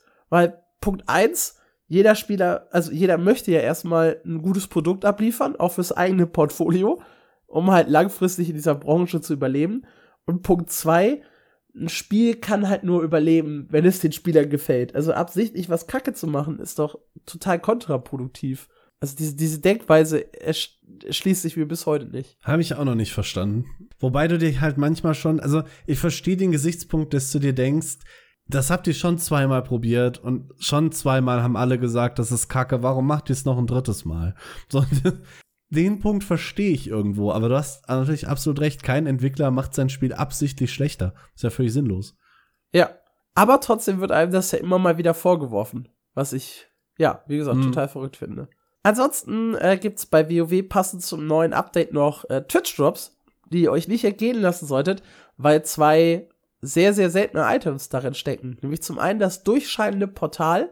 Das ist ein spezieller Skin für euren äh, Ruhestein, bei dem dann so ein Portal um euch herum entsteht. Äh, und der flammende Hippogreif. Ein äh, crazy schickes Reittier. Äh, beide könnt ihr, wie gesagt, über Twitch-Drops verdienen. Das Portal vom 2. bis zum 10. Mai und den Hippogreif vom 10. bis zum 18. Das sind die Termine, die ihr im Blick haben solltet. Ihr müsst einfach nur vier Stunden die WoW-Streams schauen, die die Drops aktiv haben. Und ja, müsst dafür theoretisch nicht mal aktiv gucken. Ihr könnt dann auch muten und den Tab wechseln, um halt das Ganze abzustauben. Kann ich nur empfehlen, weil das sind zwei wirklich hübsche Skins, die ihr einfach so kostenlos mitnehmen könnt. Wir lieben kostenlose Skins. Absolut, ja. Kostenlose Skins äh, gibt's tatsächlich auch in Lost Ark, unserer Nummer zwei, ähm, aber auch eine Menge Kritik. Lost Ark hat nämlich letzte Woche ihre Roadmap vorgestellt, wie es die nächsten vier Monate so weitergehen mag. Und äh, da hagelt es leider ein bisschen Kritik und äh, die kann ich verstehen. Wir gehen einmal ähm, durch den Content im Schnelldurchlauf. Ähm, Im Mai-Upgrade, äh, Update kommt schon die neue Klasse der Slayer ins Spiel. Die kriegt auch wieder ein äh, Progression-Event ähm, und ein Powerpass. Das heißt, ihr könnt die Klasse sehr schnell aufholen lassen. Dazu wird es ein paar Quality of Life Upgrades geben ähm, und den neuen Ebony Cube. Der äh, hatten wir schon mal im Ansatz drüber gesprochen. Der ersetzt Bossrausch und den bisherigen Cube. Das wird gestrichen und bekommt ihr oder wird eben zum Ebony Cube. Das sind dann nur noch vier Level. Äh, gibt ein bisschen mehr Belohnungen als der bisherige Cube, gibt weniger Belohnungen als der bisherige Boss Rush. Deswegen, wenn ihr äh, an dieser Stelle noch Lost Ark spielt, mein Tipp für euch, spielt eure Boss Rush Tickets noch vor dem 10. Mai weg. Da kommt nämlich das Update, bringt den Ebony Cube und eben auch die Slayer mit. Außerdem startet die PvP Season 3. Wer PvP spielt, die Community ist arg klein, aber das sei an der Stelle auch erwähnt. Im Juni geht dann endlich die Story weiter und wir kommen zum nächsten Kontinent Elgasia. Ähm, dafür müsst ihr Gearscore 1460 erreichen, um die Story zu spielen. Mit Elgasia kommt auch der nächste Abyssal Dungeon, Kayangel oder Kayangel, wie auch immer man den aussprechen mag, ins Spiel. Das ist dann wieder ein Vierspieler-Raid, den gibt es in den Schwierigkeitsstufen Normal und Hard. Und da erwartet euch dann Gearscore 1560 oder 1580 für den Hard Mode. Und dort könnt ihr euren Set-Bonus auf Level 3 upgraden wofür ihr witzigerweise nur acht Wochen Zeit habt, was einer der Kritikpunkte ist. Doch dazu gleich. Im Juli äh, passiert relativ wenig. Da kommen äh, ein neues Collectible ins Spiel, die Music Box of Memories, die euch dann äh, dazu zwingt oder dann sollt ihr Memory Orbs sammeln. Dazu ist noch relativ wenig bekannt. Im Juli wird auch erst der, ähm, die Story von Elgasia zu Ende geführt. Der Epilog kommt dann also einen Monat später. Und ähm, Kakul Seiden, der bekannte Legion Raid, kommt dann im Inferno-Mode. Der gibt wie die anderen Inferno-Modes auch kein Loot, sondern nur Titel, reine Prestige-Geschichte, äh, wenn ihr euch dieser Herausforderung stellen möchtet. Und äh, dann kommt im August nämlich schon der nächste Raid, nämlich mit Akan haben wir den nächsten Phantom Legion, äh, den nächsten Legion Commander im Spiel. Und das Premiere gleichzeitig im Normal und im Hard Mode. Alle anderen Raids hatten die bisher separat released. Bei Akan wird das scheinbar nicht der Fall sein. Das ist dann wieder ein 8-Spieler-Raid. Da könnt ihr im Normal Mode auf Gearscore 1580 rein und im Hard Mode auf Gearscore 1600. Was Magst du noch mal kurz die Unterschiede der Raid-Typen erklären? Also außer die Spielerzahl. Oder ist die Spielerzahl der große Unterschied? Eigentlich ist es nur die Spielerzahl tatsächlich. Okay. Also es, ihr findet das auch in anderen Menüpunkten, aber eigentlich ist es nur die Spielerzahl. Okay, alles klar. Weil das ist ja so crazy. Wächter-Raids, Legion-Raids, Legion, ja. Commander, ja. Äh, Chaos Dungeons, was weiß ich nicht alles. Guardian Raids, was sind Invader Raids, egal. Ihr wisst schon, was ich meine. Das sind so, so viele Worte einfach, die bei Lost Ark immer droppen. Und alle klingen so ähnlich, ne? Das ist ja. äh, verwirrend. Finde ich auch. Was auch ein bisschen verwir äh, für Verwirrung sorgt, wird Ackern sein, denn äh, mit Ackern kommt der nächste Soft Reset. Was bedeutet, momentan habt ihr eure äh, Brelshaza-Rüstung, die könnt ihr, könnt ihr bis plus 25 aufleveln. Seit dann solltet ihr das machen, Gearscore 16, 15. Wenn ihr eure Rüstung dann zu der Akan-Rüstung upgradet, geht euer Upgrade-Level wieder runter. Das bedeutet, äh, ihr fangt wieder auf plus 12 oder 13 oder wo auch immer ihr vorher wart, ähm, entsprechend gesenkt an, bleibt auf dem gleichen Gearscore, könnt dann aber wieder upgraden. Das heißt, der maximale Gearscore wird erhöht. Wir hatten das gleiche schon äh, eben mit Prelshaza Release. Da hatten wir ja auch schon ein Reset drin. Ähm, es wird dann auch neue äh, Upgrade-Materialien geben, die ihr farmen müsst. Ähm, ob man die wieder umtauschen kann von äh, wie die alten, weiß ich gerade nicht, ist aber sehr wahrscheinlich. Gleichzeitig im August, und da kommen wir schon zum größten Kritikpunkt der Roadmap, kommt auch die Aeromancer-Klasse ins Spiel, die auf Deutsch den wunderbaren Namen Lufttänzerin tragen wird. Ist doch okay. Warum lachst du? Ah, ich äh, weiß ich nicht. Lufttänzer, Aeromancer. Äh, äh. Was wäre was wär denn die, die bessere, der bessere Name gewesen? Ich dachte so an Luftbändiger tatsächlich, ja. Ja, okay. Ja. Genau. Aber ist jetzt auch keine. Das ist die große Kritik? Nein, natürlich nicht. Das wollte ich nur kurz anmerken. Die große Kritik ist die gleiche, die es auch schon bei der Artist gab. Wenn wir uns einmal zurückerinnern, die Artist war ursprünglich gleichzeitig mit Belshazzar Hard angekündigt. Da gab es allerdings so viel Kritik von den Spielern, weil die natürlich ihre Artist ready haben wollten, um dann mit ihr zu raiden, dass Amazon am Ende reagiert hat und hat sie einen Monat vorgeschoben. Und jetzt machen sie mit der nächsten Roadmap im Prinzip, natürlich aus Spielersicht, genau das gleiche falsch und kündigen die Klasse gleichzeitig mit dem neuen Raid an. Und das gibt gerade sehr schlechtes Feedback, zumindest bei den Ist das Spielen. denn auch wieder eine Supporter-Klasse? oder? Nein, das wird auch eine DPS-Klasse sein. Oh. Ähm, es ist auch eine Specialist, also die sieht optisch ähnlich aus wie die Painter, auch so ein kleines Mädchen mit Katzenohren, trägt als Waffe einen Regenschirm und kann Wettermagie. Oh, ich erinnere mich an sie, jetzt wo du es sagst, den Regenschirm. Das, das Bild habe ich im Kopf, ja. genau. Ich weiß halt nicht, ich finde die Lost Ark-Spieler immer sehr, sehr verwöhnt, wenn das euer größtes Problem ist, irgendwie, dass eine Klasse gleichzeitig mit einem Raid rauskommt. Ja, ich habe da tatsächlich ein ganz anderes Problem und da gibt es auch ein paar Leute in der Community, die das ähnlich sehen. Und das ist jetzt wahrscheinlich super Gejammer auf höchstem Niveau, aber der Content kommt einfach zu schnell. Ich habe mich da hier mit unserem, äh, mit meinem Lieblings-Lost Ark-Spieler Zapfel schon drüber unterhalten. Und uns geht gerade beiden so ein bisschen die Luft aus, weil man kann uns, glaube ich, nicht mehr als Casual-Spieler bezeichnen. Nein. Wir haben drei, Nein. vier Stunden am Tag gespielt, Zapfel sogar noch ein bisschen mehr. Wenn wir jetzt so weiterspielen, mit drei, vier, fünf so Stunden am Tag, am Wochenende zehn Stunden, ist es nicht realistisch, dass wir den Gearscore für Ackern haben, wenn er kommt. Okay, das ist, das, das ist, das ist immer wieder was, was ich verstehe als Kritikpunkt. Also anders als das bei der Klasse. Ja, und da haben wir dann auch wieder den Abstand zu dem Abyss Raid äh, Kayangle heißt er. Das heißt, wir haben von dem Juni-Update mit Kayangle bis zum August-Update mit Akan nur acht Wochen Zeit, um eben diese Rüstung quasi, die man von Kayangle bekommen kann, auch zu bekommen. Und wenn wir uns nicht verrechnet haben, bedeutet das, dass du, um quasi immer vorne oder relativ vorne oder mit dem Content eben zu bleiben, den ab Woche 1 jede Woche klären musst, weil du es sonst nicht schaffst. Und das finde ich doch sehr krass. Aber immerhin kannst du es schaffen.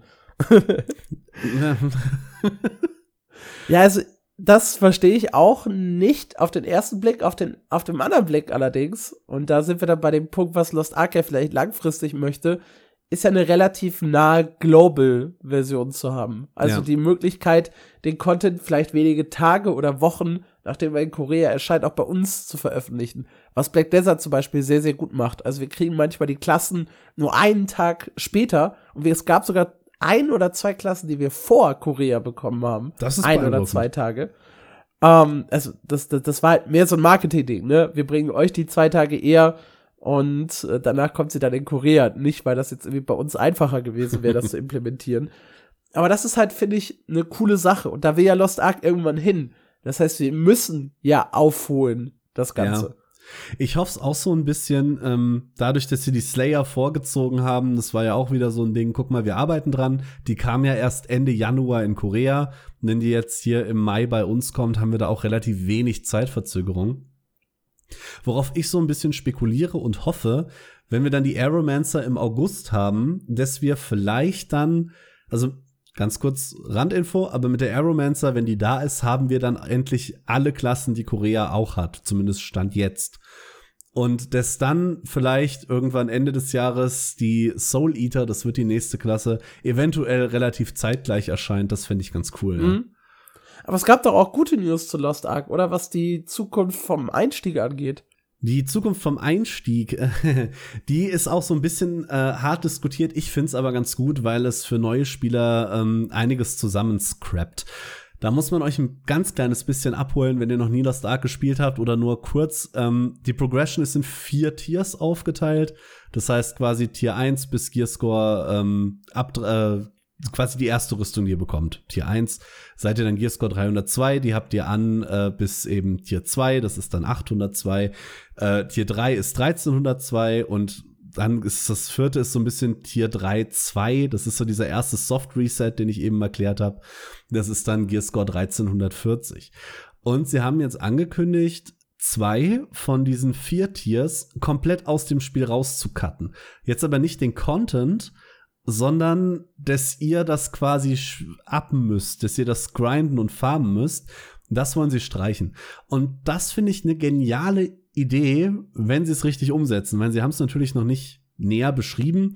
Meine Wunschvorstellung wäre, dass sie die zwei Tiers in der Mitte rausnehmen. Das wäre auch, glaube ich, für äh, Anfänger und neue Spieler am einleuchtendsten, weil dann bekommt man quasi eine Rüstung levelt die bis ins Endgame und holt sich da die zweite ab. Das fände ich jetzt persönlich am sinnvollsten. Haben sie ja. aber noch nichts persönlich zu gesagt. Ähm, nur, dass eben zwei Tiers wegfallen. Um euch außerdem an Raids zu gewöhnen, wird der erste Raid im Spiel, nämlich Argos, der erste Acht-Spieler-Raid, deutlich vorgezogen. Wohin haben sie auch hier noch nicht gesagt. Sie möchten aber die Spieler äh, früher mit Raids konfrontieren, weil ihr in Lost Ark eben raiden müsst, um weiterzukommen. Es ist nicht optional, ihr steckt irgendwann fest. Und um die Leute eben nicht so komplett zu überfordern, wollen sie Argos da weiter vorziehen und ein bisschen entschärfen. Das heißt, sie wollen Wipe Mechanics rausnehmen, wo ein Spieler schuld sein kann am Tod der ganzen Gruppe, weil sie sagen, das ist für Anfänger ein sehr frustrierendes Erlebnis, möchten wir nicht haben. Ja. Und das Kann ich finde ich einen verstehen. guten Schritt. Ja, ich habe mit Argos auch so meine erste, also äh, ich hatte, ich hatte immer Glück, ne? Die ersten drei Runs habt ihr mich ja gezogen.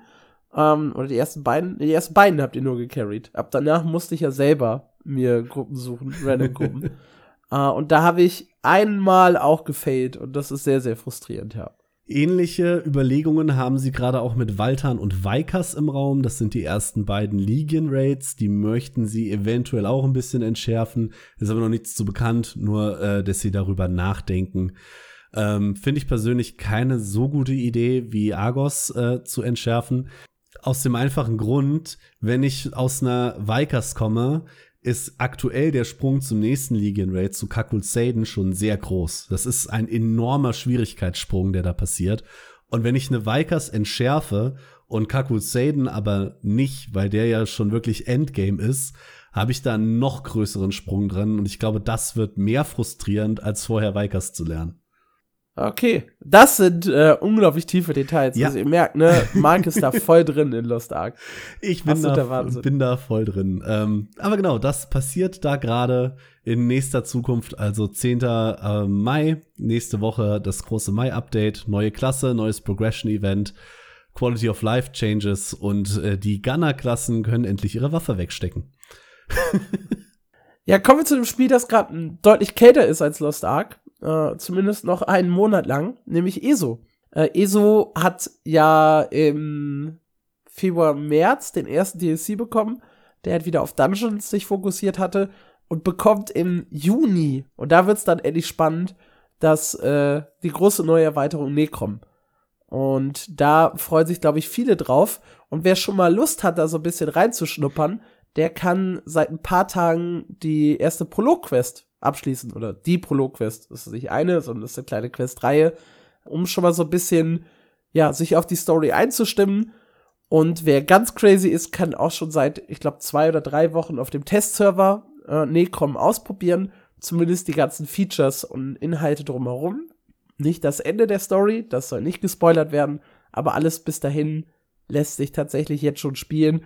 Äh, Und wer halt auf den vollen Release wartet, der findet am 5. Juni für den PC beziehungsweise am 20. Juni für die Konsolen statt. Und bis dahin ist es halt noch relativ kühl. Es gibt immer mal wieder so Community-Blogposts. Ja, es gab ein QA mit den Entwicklern. Es gab im April dieses große Presseevent. Aber es sind jetzt alles keine dicken, besonderen Infos. Ich glaube, worauf die Leute echt Bock haben, ist selber mal die neue Klasse Arkanist zu spielen, wenn sie draußen ist. Und auch so ein bisschen sich wieder durch die Story zu spielen.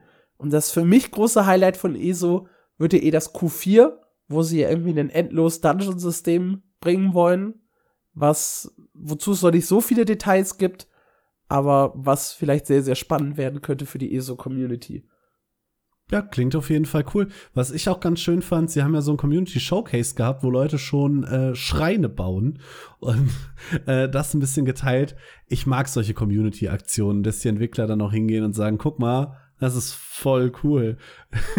Finde ich immer schöne kleine Gesten.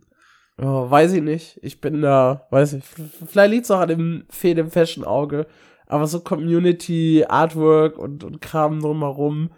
Ich weiß ja, zum Beispiel bei Guild Wars 2, Sky, mit dem ich ganz äh, viele Podcasts früher gemacht habe, ist da ja tierisch drin und zeichnet ja auch selber und so. Das ist auch super cool. Aber ich gucke mir das echt selten an. Egal bei welchem Spiel. Also das hat nichts mit ESO zu tun. Oh nee, ich mag das. Ich finde es auch bis heute schade, dass es den Summoners Showcase von League of Legends nicht mehr gibt. Da gab es damals langweilig. eine minütige Videos, ne, äh, einmal die Woche ein Video. Habe ich liebend gerne geguckt. Naja, Ja, kommen wir zu einem äh, Spiel, wozu du keine Artworks dir angucken würdest, nämlich Black Desert. Zumindest wüsste ich nicht, warum du das tun solltest. Ich wüsste auch nicht, warum ich das tun sollte. Da warten wir auch immer noch auf die große Erweiterung. Ich glaube, auch das sage ich in jeder Folge, ja, Ja. auf die ich echt Bock habe, sie zu spielen. Es gibt aber zum Übergang ein kleines Event. Und zwar läuft das seit dem 26. April und noch bis zum 24. Mai. Und zwar ist das ein Kopier-Event, ein Charakter-Ausrüstungs-Kopier-Event, was ich sehr, sehr verrückt finde. Und zwar könnt ihr einen Charakter erstellen äh, und habt dann die Möglichkeit, äh, auf diesen neuen Charakter das Gear eures äh, Hauptcharakters zu übertragen. Dafür braucht ihr nur lächerlich viel Silber, normalerweise. Richtig, richtig viel Silber. Jetzt braucht ihr nur 10%. Das, äh, also 90% reduziert, also braucht ihr nur 10% der äh, normalen Kosten und könnt euch wieder so einen äh, Übertragungscharakter erstellen. Wie heißt der nochmal? Das hat so einen ganz komischen Namen. Der äh, Charakter Soforttausch-Charakter. ist auch ein super, ist auch ein super Name, ja. Den könnt ihr euch erstellen und könnt dann äh, von eurem Hauptcharakter oder von eurem Charakter eurer Wahl eure Rüstung auf diese Soforttauschcharakter kopieren. Wie gesagt, ihr braucht nur lächerlich viel Silber. Dafür könnt ihr euch Manis instabilen Treibstoff dann kaufen und mit dem kopiert ihr die Items rüber.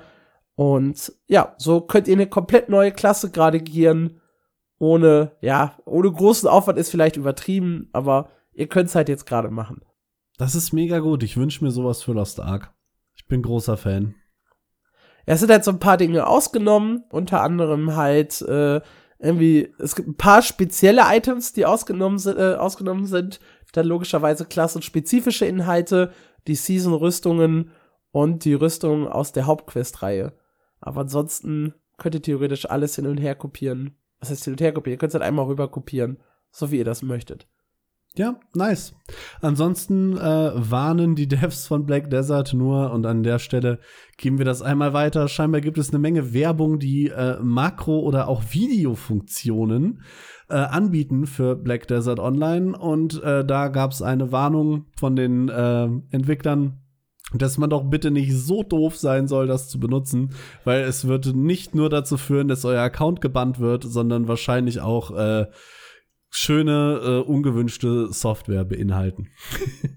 ja, bei Final Fantasy gab's eine neue Übersichtsseite zum Patch 6.4, The Dark Throne. Das ist ja das nächste große Update, das herauskommt. Auf der Übersichtsseite findet ihr alle wichtigen Infos zum Update, was drin ist, äh, was ihr wissen müsst. Release ist ja Ende Mai äh, angekündigt. Ein konkreteres Datum gibt's noch nicht. Äh, und was sie gemacht haben, sie haben den nächsten Produ äh, den nächsten Live-Letter mit den Entwicklern angekündigt. Ähm, der wird am 12. Mai stattfinden und da wird es dann äh, weitere Details zu 6.4 zum Update geben, aber auch verschiedene Neuigkeiten. Was auch immer das genau heißt.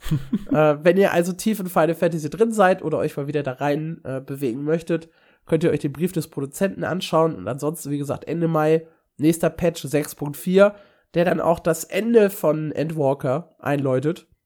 Ich glaube, danach, jetzt lehne ich mich wieder weit aus dem Fenster, aber wenn ich das richtig in Erinnerung habe, kommen danach nur noch ein Punkt 5 Patch quasi, also 6.45 äh, und ein, zwei kleine Updates äh, davor und danach, aber die halt keine Relevanz mehr für die Story haben. Das heißt, ja, dann ist es mit Endwalker zu Ende und es geht auf die nächste Erweiterung zu, die dann wahrscheinlich irgendwann so über Sommer und äh, Winter angeteasert wird bei den ganzen äh, Events, die vor Ort stattfinden mit den Final Fantasy Devs. Ich bin äh, sehr gespannt, wie es da weitergeht und welche neue äh, Geschichte eingeschlagen wird.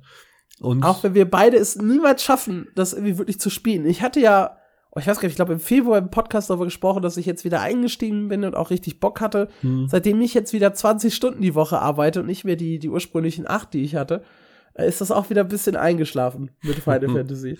Das ich gelobe auch hier wieder Besserung. Bald musst du das Spiel gar nicht spielen, um das komplette äh, Story-Erlebnis zu haben.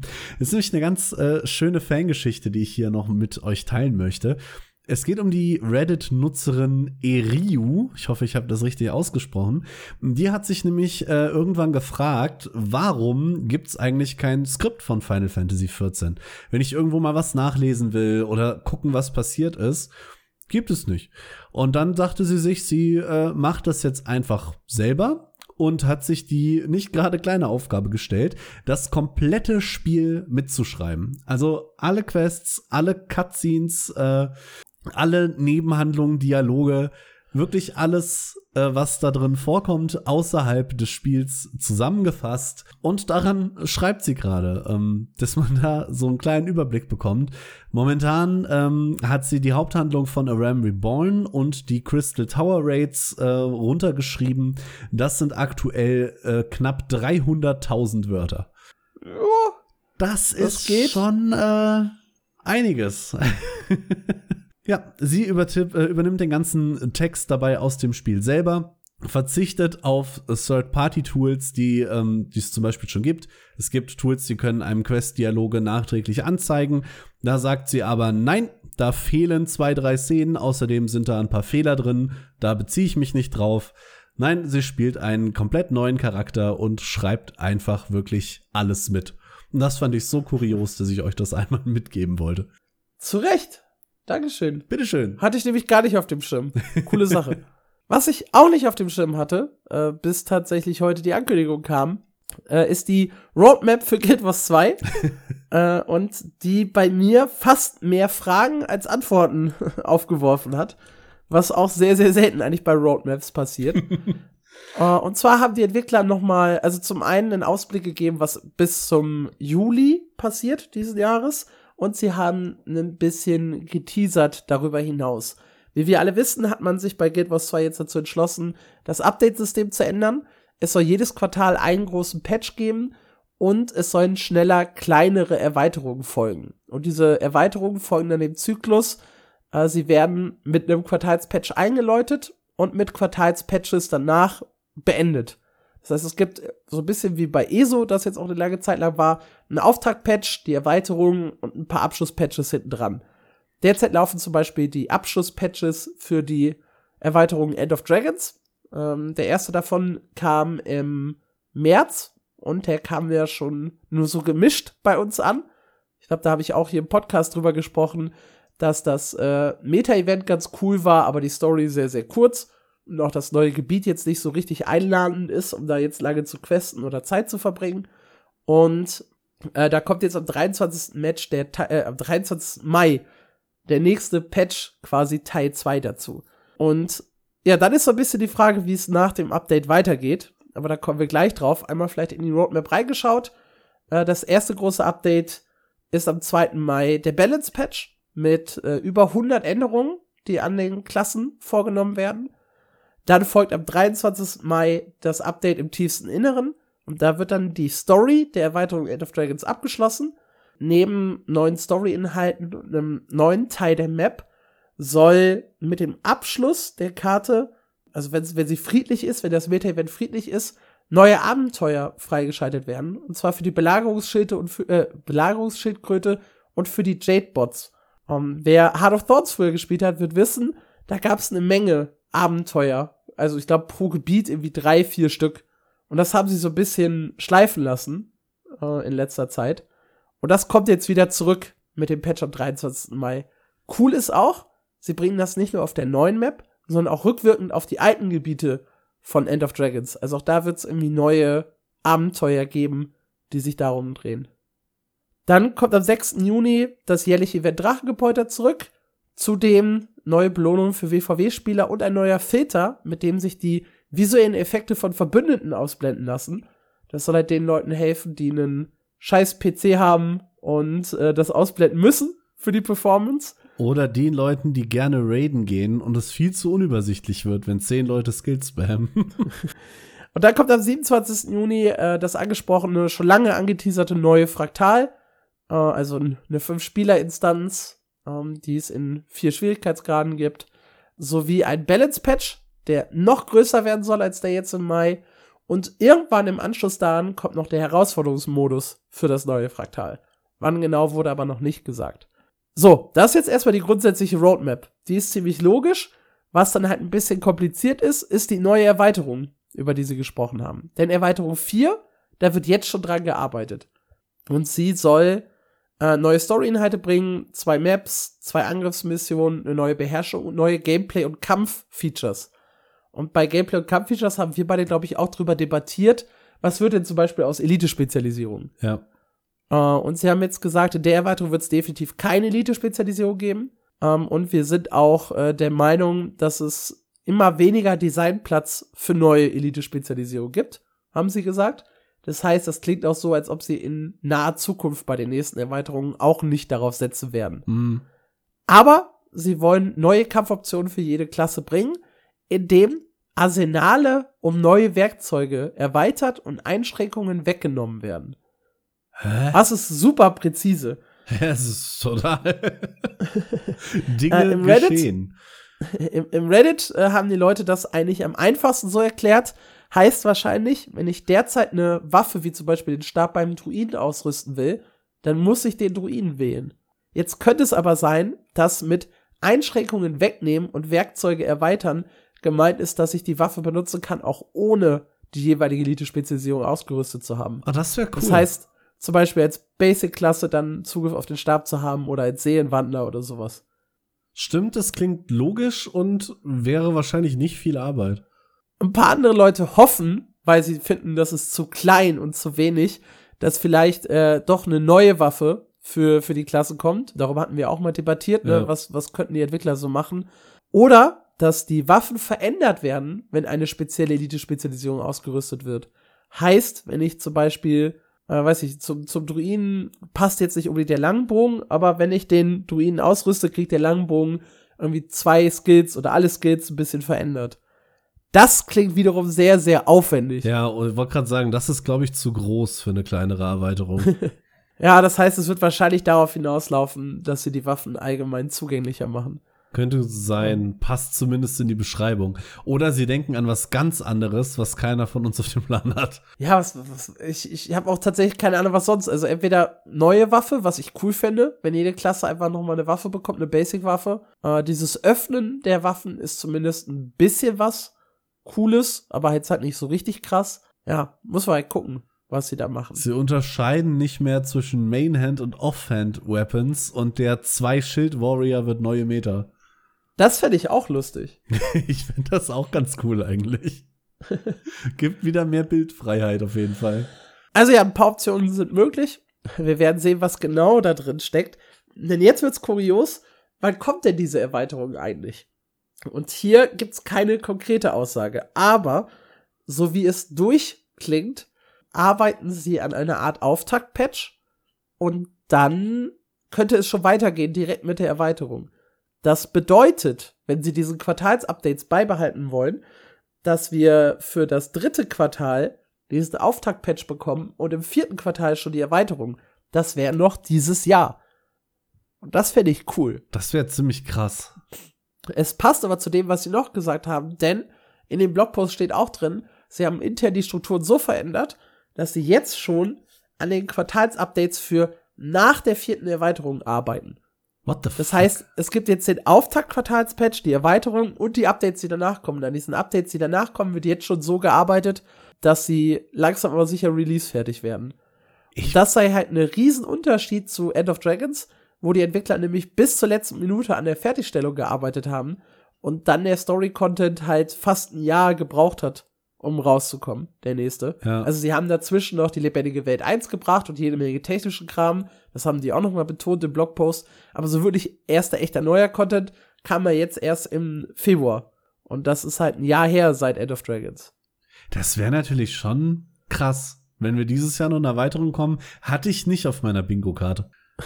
Finde ich aber, also da haben auch ganz viele Leute drunter kommentiert, äh, das wird dieses Jahr nicht mehr passieren, weil kein Marketing bisher angefangen wurde und so weiter. Äh, das hat sie bei Path of Fire auch nicht aufgehalten. Das ist richtig. Da haben sie äh, mit dem Ende der lebendigen Welt Staffel 3 angekündigt, dass in drei Monaten übrigens die nächste Erweiterung kommt. Und äh, sieben Tage später den Vorverkauf dafür gestartet. Und dementsprechend, ja, why not? Warum sollten sie das jetzt nicht wieder ähnlich machen? Ja, das heißt also, wenn im Mai jetzt die Story ändert, äh, äh, endet, könnten sie den Auftakt-Patch ankündigen und sagen, übrigens, in sechs Monaten ist dann Add-on-Release, ne? Yay. Stay tuned. Das wäre schon heftig. Fände ich gut. Ja, ich auch. Wenn es umsetzbar ist und ein bisschen Content mitbringt, äh, dann auf jeden Fall.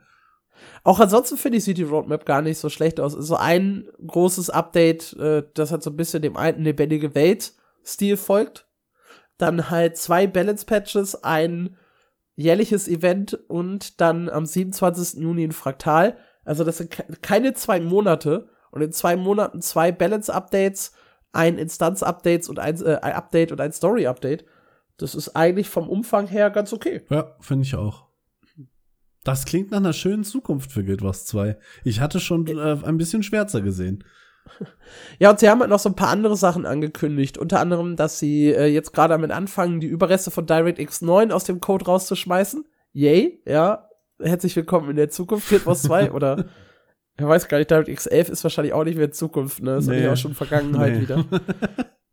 äh, und sobald sie das geschafft haben, ähm, so setzt sich das Technikteam so ein bisschen daran, äh, Grafik- und Performance-Updates anzustreben, die dann möglich sind, weil der DirectX 9 Teil äh, raus ist aus dem Spiel. Und es heißt, dass sie äh, noch eine Änderung am Belohnungssystem eines der Grundspielinhalte vornehmen wollen. Und da haben einige die Hoffnung, dass dieses Map-Reward-System, was es ja gibt, auf jeder Karte gibt es ja diese Map-Belohnungen, ja. dass sie das noch mal angehen und komplett überarbeiten, besser machen äh, und die Leute damit wieder anlocken wollen. Ach cool. Also sie haben jetzt auch bei der, bei der Teamaufteilung gesagt, es gibt ein Team, das sich um das Core-Game kümmert. Damit ist jetzt nicht das Grundspiel an sich per se gemeint, aber so generelle Spielsysteme, äh, Belohnungssysteme, Kleidungssets oder wie jetzt das Mega-Server-System. Also, dass sie so ein Team haben, das sich um allgemeine Verbesserungen des Spiels, des Clients kümmert. Höre ich um, da gerade den Teams, Dungeons die da bekommen wieder Liebe ab? Nein. Oh. das glaube ich nicht. Also, die haben sie quasi beerdigt mit dem äh, Dungeon-Update aus dem letzten Jahr. Ja, das ist richtig. Aber, Aber Fraktale werden dafür groß. Immerhin. Aber Dungeons, Und die Angriffsmissionen sind ja auch ziemlich geil. Also, du hast sie ja jetzt noch nicht gespielt, aber die von End of Dragons waren schon echt stark. Ja, stimmt, die fehlen noch. Muss ich irgendwann mal nachholen. Ja, ansonsten gab's äh, zu Guild Wars 2 noch, oder beziehungsweise zu Guild Wars 1, noch den Map-Browser, den du rausgesucht hast. Ja, das ist tatsächlich äh, auch wieder eine kleine äh, Curiosity, die ich äh, mitgebracht habe. Und zwar hat ein Fan auf äh, Reddit mal wieder, der Herr GPTP Programmer, ähm, ein Tool gebastelt, mit dem ihr euch ganz Guild Wars 1 angucken könnt. Ähm, alles, was ihr dafür braucht, äh, ist das Spiel selber, beziehungsweise zumindest eine Quelle, wo ihr äh, eure guildwars.dat-Datei herbekommen könntet. Und dann könnt ihr das da reinladen und das komplette Spiel aus der Vogelperspektive quasi betrachten. Also ihr könnt offline euch alle Maps angucken, ihr könnt euch alle Texturen angucken, die einzelnen Charaktere, Gegenstände, da ist alles mit drin. Ihr könnt euch sowohl von oben als auch aus First Person durch alle Maps bewegen. Und das Einzige, was aktuell in der Version noch fehlt, ist Sound. Den gibt es nicht. Und sonst könnt ihr im Prinzip euch frei in der Welt bewegen und alles tun, was ihr tun wollt. Das ist so schon ziemlich cool. Äh, was hier allerdings in der Community eben auch diskutiert wird, ist, ähm, dass dieses kleine, aber doch sehr mächtige Tool immerhin so viele Jahre nach dem Release tatsächlich Tür und Tor zu Modden öffnen könnte. Und da könnte dann in Zukunft noch ein paar äh, coole Sachen passieren, glaube ich. Eieiei, du gehst ja richtig tief da rein. Finde ich schön. Modden, ja. Also geht was 1 Mods, das wäre, also müsste dich ja eigentlich auch total glücklich machen. Ja, weiß ich nicht. Ich bin ja also nicht mehr so tief in, in Guild Wars 1 und den Sachen drin, ne? Das ist, das ist so ein bisschen vorbei mit dem Release von Guild Wars 2, aber ja. Ja, jedenfalls. Wäre halt, wär halt cool, weil es, das Spiel ist ja eigentlich nicht schlecht. Ja. Es ist halt einfach nur alt geworden und bekommt halt keinen neuen Content. Also, wenn man das dann so ein bisschen auffrischen könnte, wer weiß. Ja. Genau. Könnt ihr euch runterladen, selber ausprobieren. Findet ihr, wie gesagt, im äh, Guild Wars 1 Reddit. Sollte da, glaube ich, auch noch gerade einer der relevantesten Postings sein. Und ansonsten nicht so schwer zu finden. Ja, kommen wir zu unserer Lieblingsrubrik. Was spielst du so? Und ich mache mal den Anfang, weil ich habe nämlich schon ganz viel von dem Was spielst du so in den letzten zwei Wochen abgehandelt. Also ich habe, äh, wie angesprochen, Ion Classic gespielt, Mad World gespielt, ein bisschen Ethereal Echoes of Yore, ein bisschen New World. Da bin ich jetzt im Battle Pass äh, auf Stufe 75. Das heißt, ich bin drei Viertel durch und ich glaube, ich habe noch 55 Tage Restzeit. Ah, es wird ganz knapp. Ne? Nach irgendwie 14 Tagen bin ich bei 75 Prozent. Ob ich das noch schaffen werde. Ach, ich drück dir die Daumen. Das ist natürlich schon schwierig. Ja, ansonsten äh, bin ich jetzt den neuen Dungeon gelaufen. der tatsächlich den bisher schwersten Endboss enthält. Also macht richtig, richtig Bock. Die, äh, das neue Dungeon Imperium Schmiede.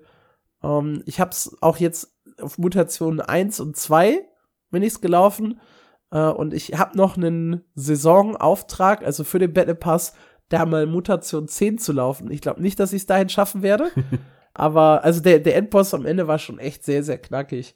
Ist, ist, ist spaßig, hat viele Mechaniken, hat, eine, hat zwei dicke Kugeln, die über das Spielfeld rollen. Alle lieben dicke Kugeln. Der Boss davor ist äh, visuell auch ein Augenschmaus mit einem äh, Sabeta-Flammenwand-Effekt. Erst in eine Richtung, dann in zwei Richtungen, dann am Ende ein Kreuz bilden, ne? sodass du in vier unterschiedlichen Kammern bist. Super gut, macht Spaß. Viele Mechaniken, auf die man echt aufpassen muss. Aber da muss ich sagen, hat New World echt Progress gemacht in den letzten anderthalb, zwei Jahren, was das Dungeon Design angeht. Macht mir sehr, sehr viel Spaß. Ja, und ansonsten habe ich ein Paket was zwei Dailies gemacht, wie eigentlich immer. Sonst bleibt auch auf dem, auf dem Zeitplan gar nicht mehr so viel übrig, um ehrlich zu sein. Ja, du hast auch so viele MMOs gespielt quasi in der Zeit. Ja, macht immer Bock. Also ich, ich, man kann, also wenn man will, kann man echt viel spielen und äh, muss nicht nur 2000 Stunden Lost Ark machen, so wie du. Das habe ich mir auch vorgeknöpft. Also, sorry, bist du fertig? Dann äh, ja, ja, slide ja, ich so rüber. Ich habe nämlich in den letzten zwei Wochen, was für mich unfassbar wenig ist, ich habe gerade extra Steam angemacht, um zu gucken, nur sieben Stunden Lost Ark gespielt. Das ist wenig? Das ist echt wenig, weil äh, ganz, meine ganze Gruppe momentan, eingeschlossen mir, ist tatsächlich echt ein bisschen hart demotiviert von der Roadmap, wo wir eben drüber gesprochen haben. Wir haben da irgendwie gerade so ein bisschen die Lust verloren, auch wegen der Sidereal-Waffe und jetzt mit dem Zeitplan und es, es regt mich persönlich einfach so ein bisschen auf. Ich kann es verstehen, dass sie den Content bringen, sie wollen nachkommen, ein paar Leute freut das sicherlich, aber es kann doch, also für mich jetzt ganz persönlich meine kleine blöde Meinung, aber es kann doch nicht sein, dass ich 150 Stunden in zwei Wochen spiele und trotzdem keine realistische Chance auf diese Waffe habe oder eine Chance darauf habe, an dem Content dran zu bleiben. Und das stört mich momentan enorm. Ich weiß auch nicht warum. Stattdessen hast du Singleplayer-Spiele gespielt und auf Ja. der Liste hier sehe ich Eve. Ja, ich habe äh, endlich mit Nelly in Eve Online reingespielt. Nice. Holy, Wie war's? Holy shit, ist dieses Spiel kompliziert. also, es war eine auf jeden Fall sehr witzige Erfahrung. Ähm, wir waren uns aber beide einig, wenn ihr das auch machen wollt, sucht euch irgendjemanden, mit dem ihr das zusammenspielt, weil alleine hätte ich das Ding wahrscheinlich schon nach einer Stunde sehr frustriert wieder ausgemacht. Es fängt mit einem sehr coolen Intro an. Diese ganze Startsequenz haben sie ja letztes Jahr neu gemacht. Das wurde ja groß äh, auch angekündigt. Das sieht auch echt cool aus. Grafisch generell, obwohl es 20 Jahre alt ist, bombastisch. Also es war eigentlich mein Highlight, dass ich die ganze Zeit nur von links nach rechts mit der Kamera und immer so, wow, ui. Das ist wirklich cool. Die Okay. Bedienung ist aber so unfassbar fummelig, dass ich echt fast durchgedreht wäre. Und wir sind eigentlich noch in diesen Tutorial-Missionen, also nicht mehr ganz. Du spielst dieses Tutorial durch, das dauert irgendwie eine Stunde oder sowas. Und dann kommst du äh, in die offene Welt rein quasi und hast dann die Wahl, mit welchem NPC du als nächstes redest und dann kannst du so sechs verschiedene Karrierepfade quasi einschlagen und da gibt's dann noch mal eine kleine Tutorial-Quest zu. Und äh, da haben wir die erste durchgespielt und haben unschlagbare vier Stunden dafür gebraucht, hauptsächlich, weil wir die Handhabung von diesem Spiel nicht verstanden haben. Und Aber war es dann in der Open World echt grafisch auch noch so schön? tatsächlich Weil ich ja. habe das, ich hab das nicht so in Erinnerung. Ähm, was, glaube ich, viele erfahrene Spieler dann tun, was bestimmt sinnvoller ist, ist maximal rauszuzoomen. Und dann sieht es schon sehr fummelig und nee aus. Aber weil ich das ja einfach nur geil fand und sowieso keine Ahnung hatte, was ich tue, war ich die ganze Zeit sehr nah an meinem Schiff gezoomt dran. Ich habe quasi so ein bisschen Third Person gespielt. Und da sah es grafisch sehr schön aus, doch. Okay, cool. Aber es ist halt wirklich, ich kann nicht einfach irgendwo hinklicken und dann fährt er dahin. So, nein, ich muss Denn das, angenommen, da ist ein gegnerisches Schiff. Dann muss ich das Schiff anklicken. Dann muss ich oben rechts quasi diese Bedienleiste auswählen. Dann muss ich anklicken, ich möchte mich dem Schiff nähern. Und wenn ich dann nah genug dran bin, muss ich anklicken, ich möchte auf das Schiff zielen. Und dann muss ich anklicken, dass ich doch bitte feuern möchte. Und so im Komplex und auseinandergeschraubt ist quasi jede Mechanik. Und es ist, es war unglaublich viel. Aber es hat tatsächlich sehr viel Spaß gemacht. Also ich kann halt nur von meinen Erfahrungen 2019 berichten und die waren halt eine Katastrophe. Ich habe, glaube ich, das durchgemacht, was du meintest. Ne? Hab so eine Stunde gespielt und ist dann frustriert zur Seite gelegt. Und da gab es ja noch nicht dieses Intro. Dementsprechend, ja, weiß ich nicht, hast du anscheinend schon eine deutlich bessere Zeit gehabt als ich und machst mich dann auch schon wieder ein bisschen neugierig, das nochmal auszuprobieren. Also wir hatten, den, wir hatten den Pfad des Akundas eingeschlagen und da war dann die dritte Mission quasi, äh, bewege dich in ein Datensystem. Also die Systeme haben ja unterschiedliche Ressourcen, die du kannst. Und es war aber keins da. Und das Spiel verrät dir auch nicht, wie du jetzt rausfindest, wo ein Datensystem ist, geschweige denn, wie du da hinkommst. Und allein an diesem Punkt haben wir uns über eine Stunde aufgehangen. Wow, okay. Ja, also für alle, die das noch spielen, man muss Sonden kaufen, muss die ausschicken und muss dann mit den Sonden das Gelände scannen und dann findet ihr vielleicht ein Datengebiet. Grandios. Ja, krass. Kommt man von alleine drauf, ja. Absolut. Äh, war uns auch fast nicht peinlich, aber hat, äh, wie gesagt, zu zweit oder zu dritten hat das bestimmt sehr viel mehr Spaß. Alleine, glaube ich, ist da ein sehr hoher Frustfaktor mit dabei.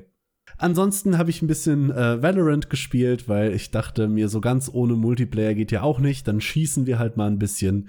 Das hat auch äh, echt viel Spaß gemacht. Ich merke aber schon wieder, ich bin in Multiplayer-Shootern einfach zu emotional invested. Ich, ich kann das nicht auf Dauer. Ich glaube, du bist in PvP-Games invested, oder? Ja, das. In LOL war das ja, doch auch so. Ja, stimmt. So generell, ich glaube, so für mich selbst habe ich das innerlich schon beschlossen. Ich muss es nur noch durchziehen. So ein bisschen einen Step weg zu machen von kompetitiven Gameplay. Das tut mein, meiner armen Seele nicht gut, glaube ich. ja, das habe ich so die letzten zwei Wochen gemacht. Nachdem wir in die tiefsten Seele, in die tiefste Seele von Marc geschaut haben und jetzt wissen, dass kompetitive Spiele nicht für ihn sind, äh, kommen wir noch ein bisschen zu dem, was ihr uns geschrieben habt, nämlich Leserfeedback. Wie wir im letzten Podcast, also im letzten regulären, angekündigt haben, wollen wir jetzt ja immer zum Ende so ein kleines äh, Leserfeedback, kleine Leserfeedback-Rubrik einfügen, wo wir euer Feedback vorlesen, beziehungsweise eure Fragen, die ihr an uns gestellt habt, beantworten äh, oder was ihr sonst so an uns schreiben möchtet. Ja, auch wenn ihr sagt, hier, guck mal, da ist Indie MMORPG XY, das habt ihr gar nicht gesehen. Was haltet ihr denn davon? Dann ist das super, dann lesen wir das hier vor, dann schauen wir uns das an und dann sagen wir in zwei Wochen, was wir davon halten.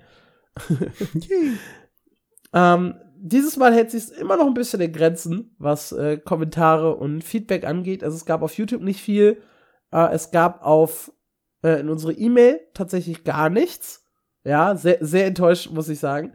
Äh, aber auf Twitter gab es ein bisschen Feedback. Und da möchte ich zum einen Mortaroth äh, hier lobend erwähnen. Der hat geschrieben, MMO News ist mittlerweile mein Main-Podcast. Ich höre euch wirklich gerne. Die Folgen haben eine gute Länge. Und was mir sehr gefällt, ist die humorvolle Art, wie ihr miteinander umgeht.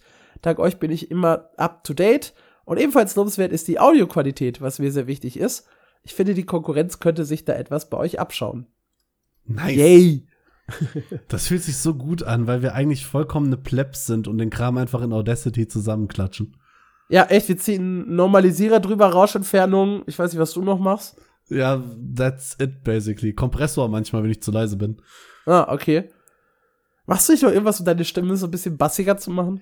Ich, äh, tatsächlich habe ich das zweimal probiert, fand dann aber doch, es klang ein bisschen blöd. Ihr habt es wahrscheinlich gar nicht gemerkt, aber in den letzten zwei oder drei Folgen hatte ich meinen Bass um 0,01 Dezibel verstärkt. Ah ja, ja, okay, das habe ich gespürt, ja. Ja, absolut. Äh, ansonsten hat Herr Godefroth geschrieben, ich höre euren Podcast total gar, äh, gerne, gerade der Rundumblick gefällt mir sehr, sehr gut. Und die Entwickler von Teredor haben uns ebenfalls geschrieben, dass sie nichts wissen, was uns besser, was wir besser machen können. Also da habe ich gefragt, ob sie ne, spezifisch Feedback die Leute an uns haben. Und wir haben da genau das richtige Tempo. Wir sind nicht so hektisch wie die anderen. Und das wäre fürs Bauen von Leveln oder zum Programmieren eine angenehme Unterhaltung. Das heißt, wir werden quasi neben der Arbeit gehört. Großartig. Was sehr, sehr cool ist. Ja. fühlt sich gut an, muss ich sagen. Und denk dran, dass du deinen Sputti-NPC noch kaufst. Ja, das ist, das ist ganz wichtig. Das steht auf der To-Do-Liste. Ähm, über Teridor werden wir sicherlich auch noch mal äh, sprechen. Da passiert ja gerade auch eine ganze Menge. Da ging jetzt Das- die PTR los, ne? Das kann man Genau, jetzt richtig, kann man spielen. Darüber werden wir dann spätestens in zwei Wochen in der Ausgabe ein bisschen mehr diskutieren. Äh, ansonsten hatten wir noch ein bisschen Feedback von Incontinencia äh, auf YouTube. und zwar drehte sich das um die erste Ion Classic Erfahrung. Äh, und da gab es dann auch diesen, das Problem mit der Seals Energie, was da die, äh, den Spielspaß allgemein sehr gemindert hat, schreibt Incontinencia. Nach zwei Stunden Spielzeit und nach einer Stunde ist der Seals Energie abgelaufen äh, war dann so ein bisschen die Luft raus. Äh, und die Person, ich weiß jetzt nicht, ob eine er oder sie, ich schätze auf eine sie, weiß es aber nicht, war da nicht so zufrieden mit. Sie hätte nicht mal was gegen die 10 Euro fürs Abo, aber dann sollte nichts mehr im Shop für die Person drin sein. Verstehe ich. Und äh, ja, das ist halt bei Iron Classic nicht der Fall. Ja, verstehe ich absolut. Sehe ich ja ähnlich. Wir hatten eben drüber gesprochen. Wenn ihr selbst noch Feedback habt oder auch mal hier am Ende erwähnt werden möchtet, dann schreibt uns gerne irgendwo, entweder auf YouTube einen Kommentar oder direkt auf Twitter oder an die info at mmo-news.audio, unsere E-Mail-Adresse, da gucken wir natürlich auch rein. Und mit ein bisschen Glück landet ihr schon in der nächsten Folge genau hier. Genau, äh, wir haben aber noch eine kleine Bitte in eigener Sache.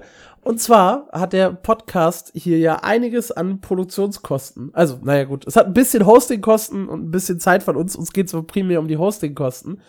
Ähm, die wollen uns gerne ein bisschen reinholen, haben aber überhaupt keinen Bock auf Crowdfunding oder äh, irgendwie Geld für irgendwelche Folgen oder sonst was zu verlangen. Das ist überhaupt nicht unser Ziel.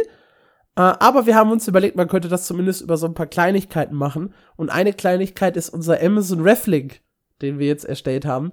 Das heißt, wenn ihr das nächste Mal was bei Amazon kauft, einfach unseren Link benutzen. Dadurch geht ein Teil des Geldes, das ihr an Amazon bezahlt, zu uns über. Und wir können halt davon den Podcast finanzieren. Den Link dazu findet ihr im Linktree. Das heißt, also für euch am einfachsten ist mmo-news.audio. Das ist der Link, da findet ihr generell alle unsere Social Media Profile, äh, unsere ja, Podcast-Profile, weiß ich nicht, Spotify, Amazon Music, Apple Podcast, ihr kennt das alles. Ähm, das ist da im Linktree drin. Und da könnt ihr dann ganz einfach uns unterstützen, ohne halt großen Aufwand zu haben. Ihr müsst nur einmal auf den Link klicken, bevor ihr quasi den Einkauf startet. Am besten packt ihr euch das irgendwo in die Favoritenleiste, so habe ich das gemacht. Ähm, mit natürlich einem anderen Reflink, ja, weil der eigene funktioniert da nicht. Aber ja, einfach in die Favoritenleiste packen, draufklicken vor dem Einkauf und uns so ein bisschen daran mitbeteiligen. Einfach nur dafür, dass wir den Podcast hier finanzieren können. Ihr bezahlt dadurch auch nicht mehr, nur falls ihr das System noch nicht kennt. Es geht nur ein kleiner Teil davon an uns und das wird uns freuen. Jawohl, das war's dann auch tatsächlich schon mit dieser Ausgabe. Marc hat vorher prophezeit, mal gucken, ob wir mit dieser Folge unter einer Stunde bleiben. Äh, Surprise, wir haben es soeben unter zwei Stunden geschafft. Nice. Dank, danke, dass ihr zugehört habt und wir hören uns beim nächsten Mal. Ciao.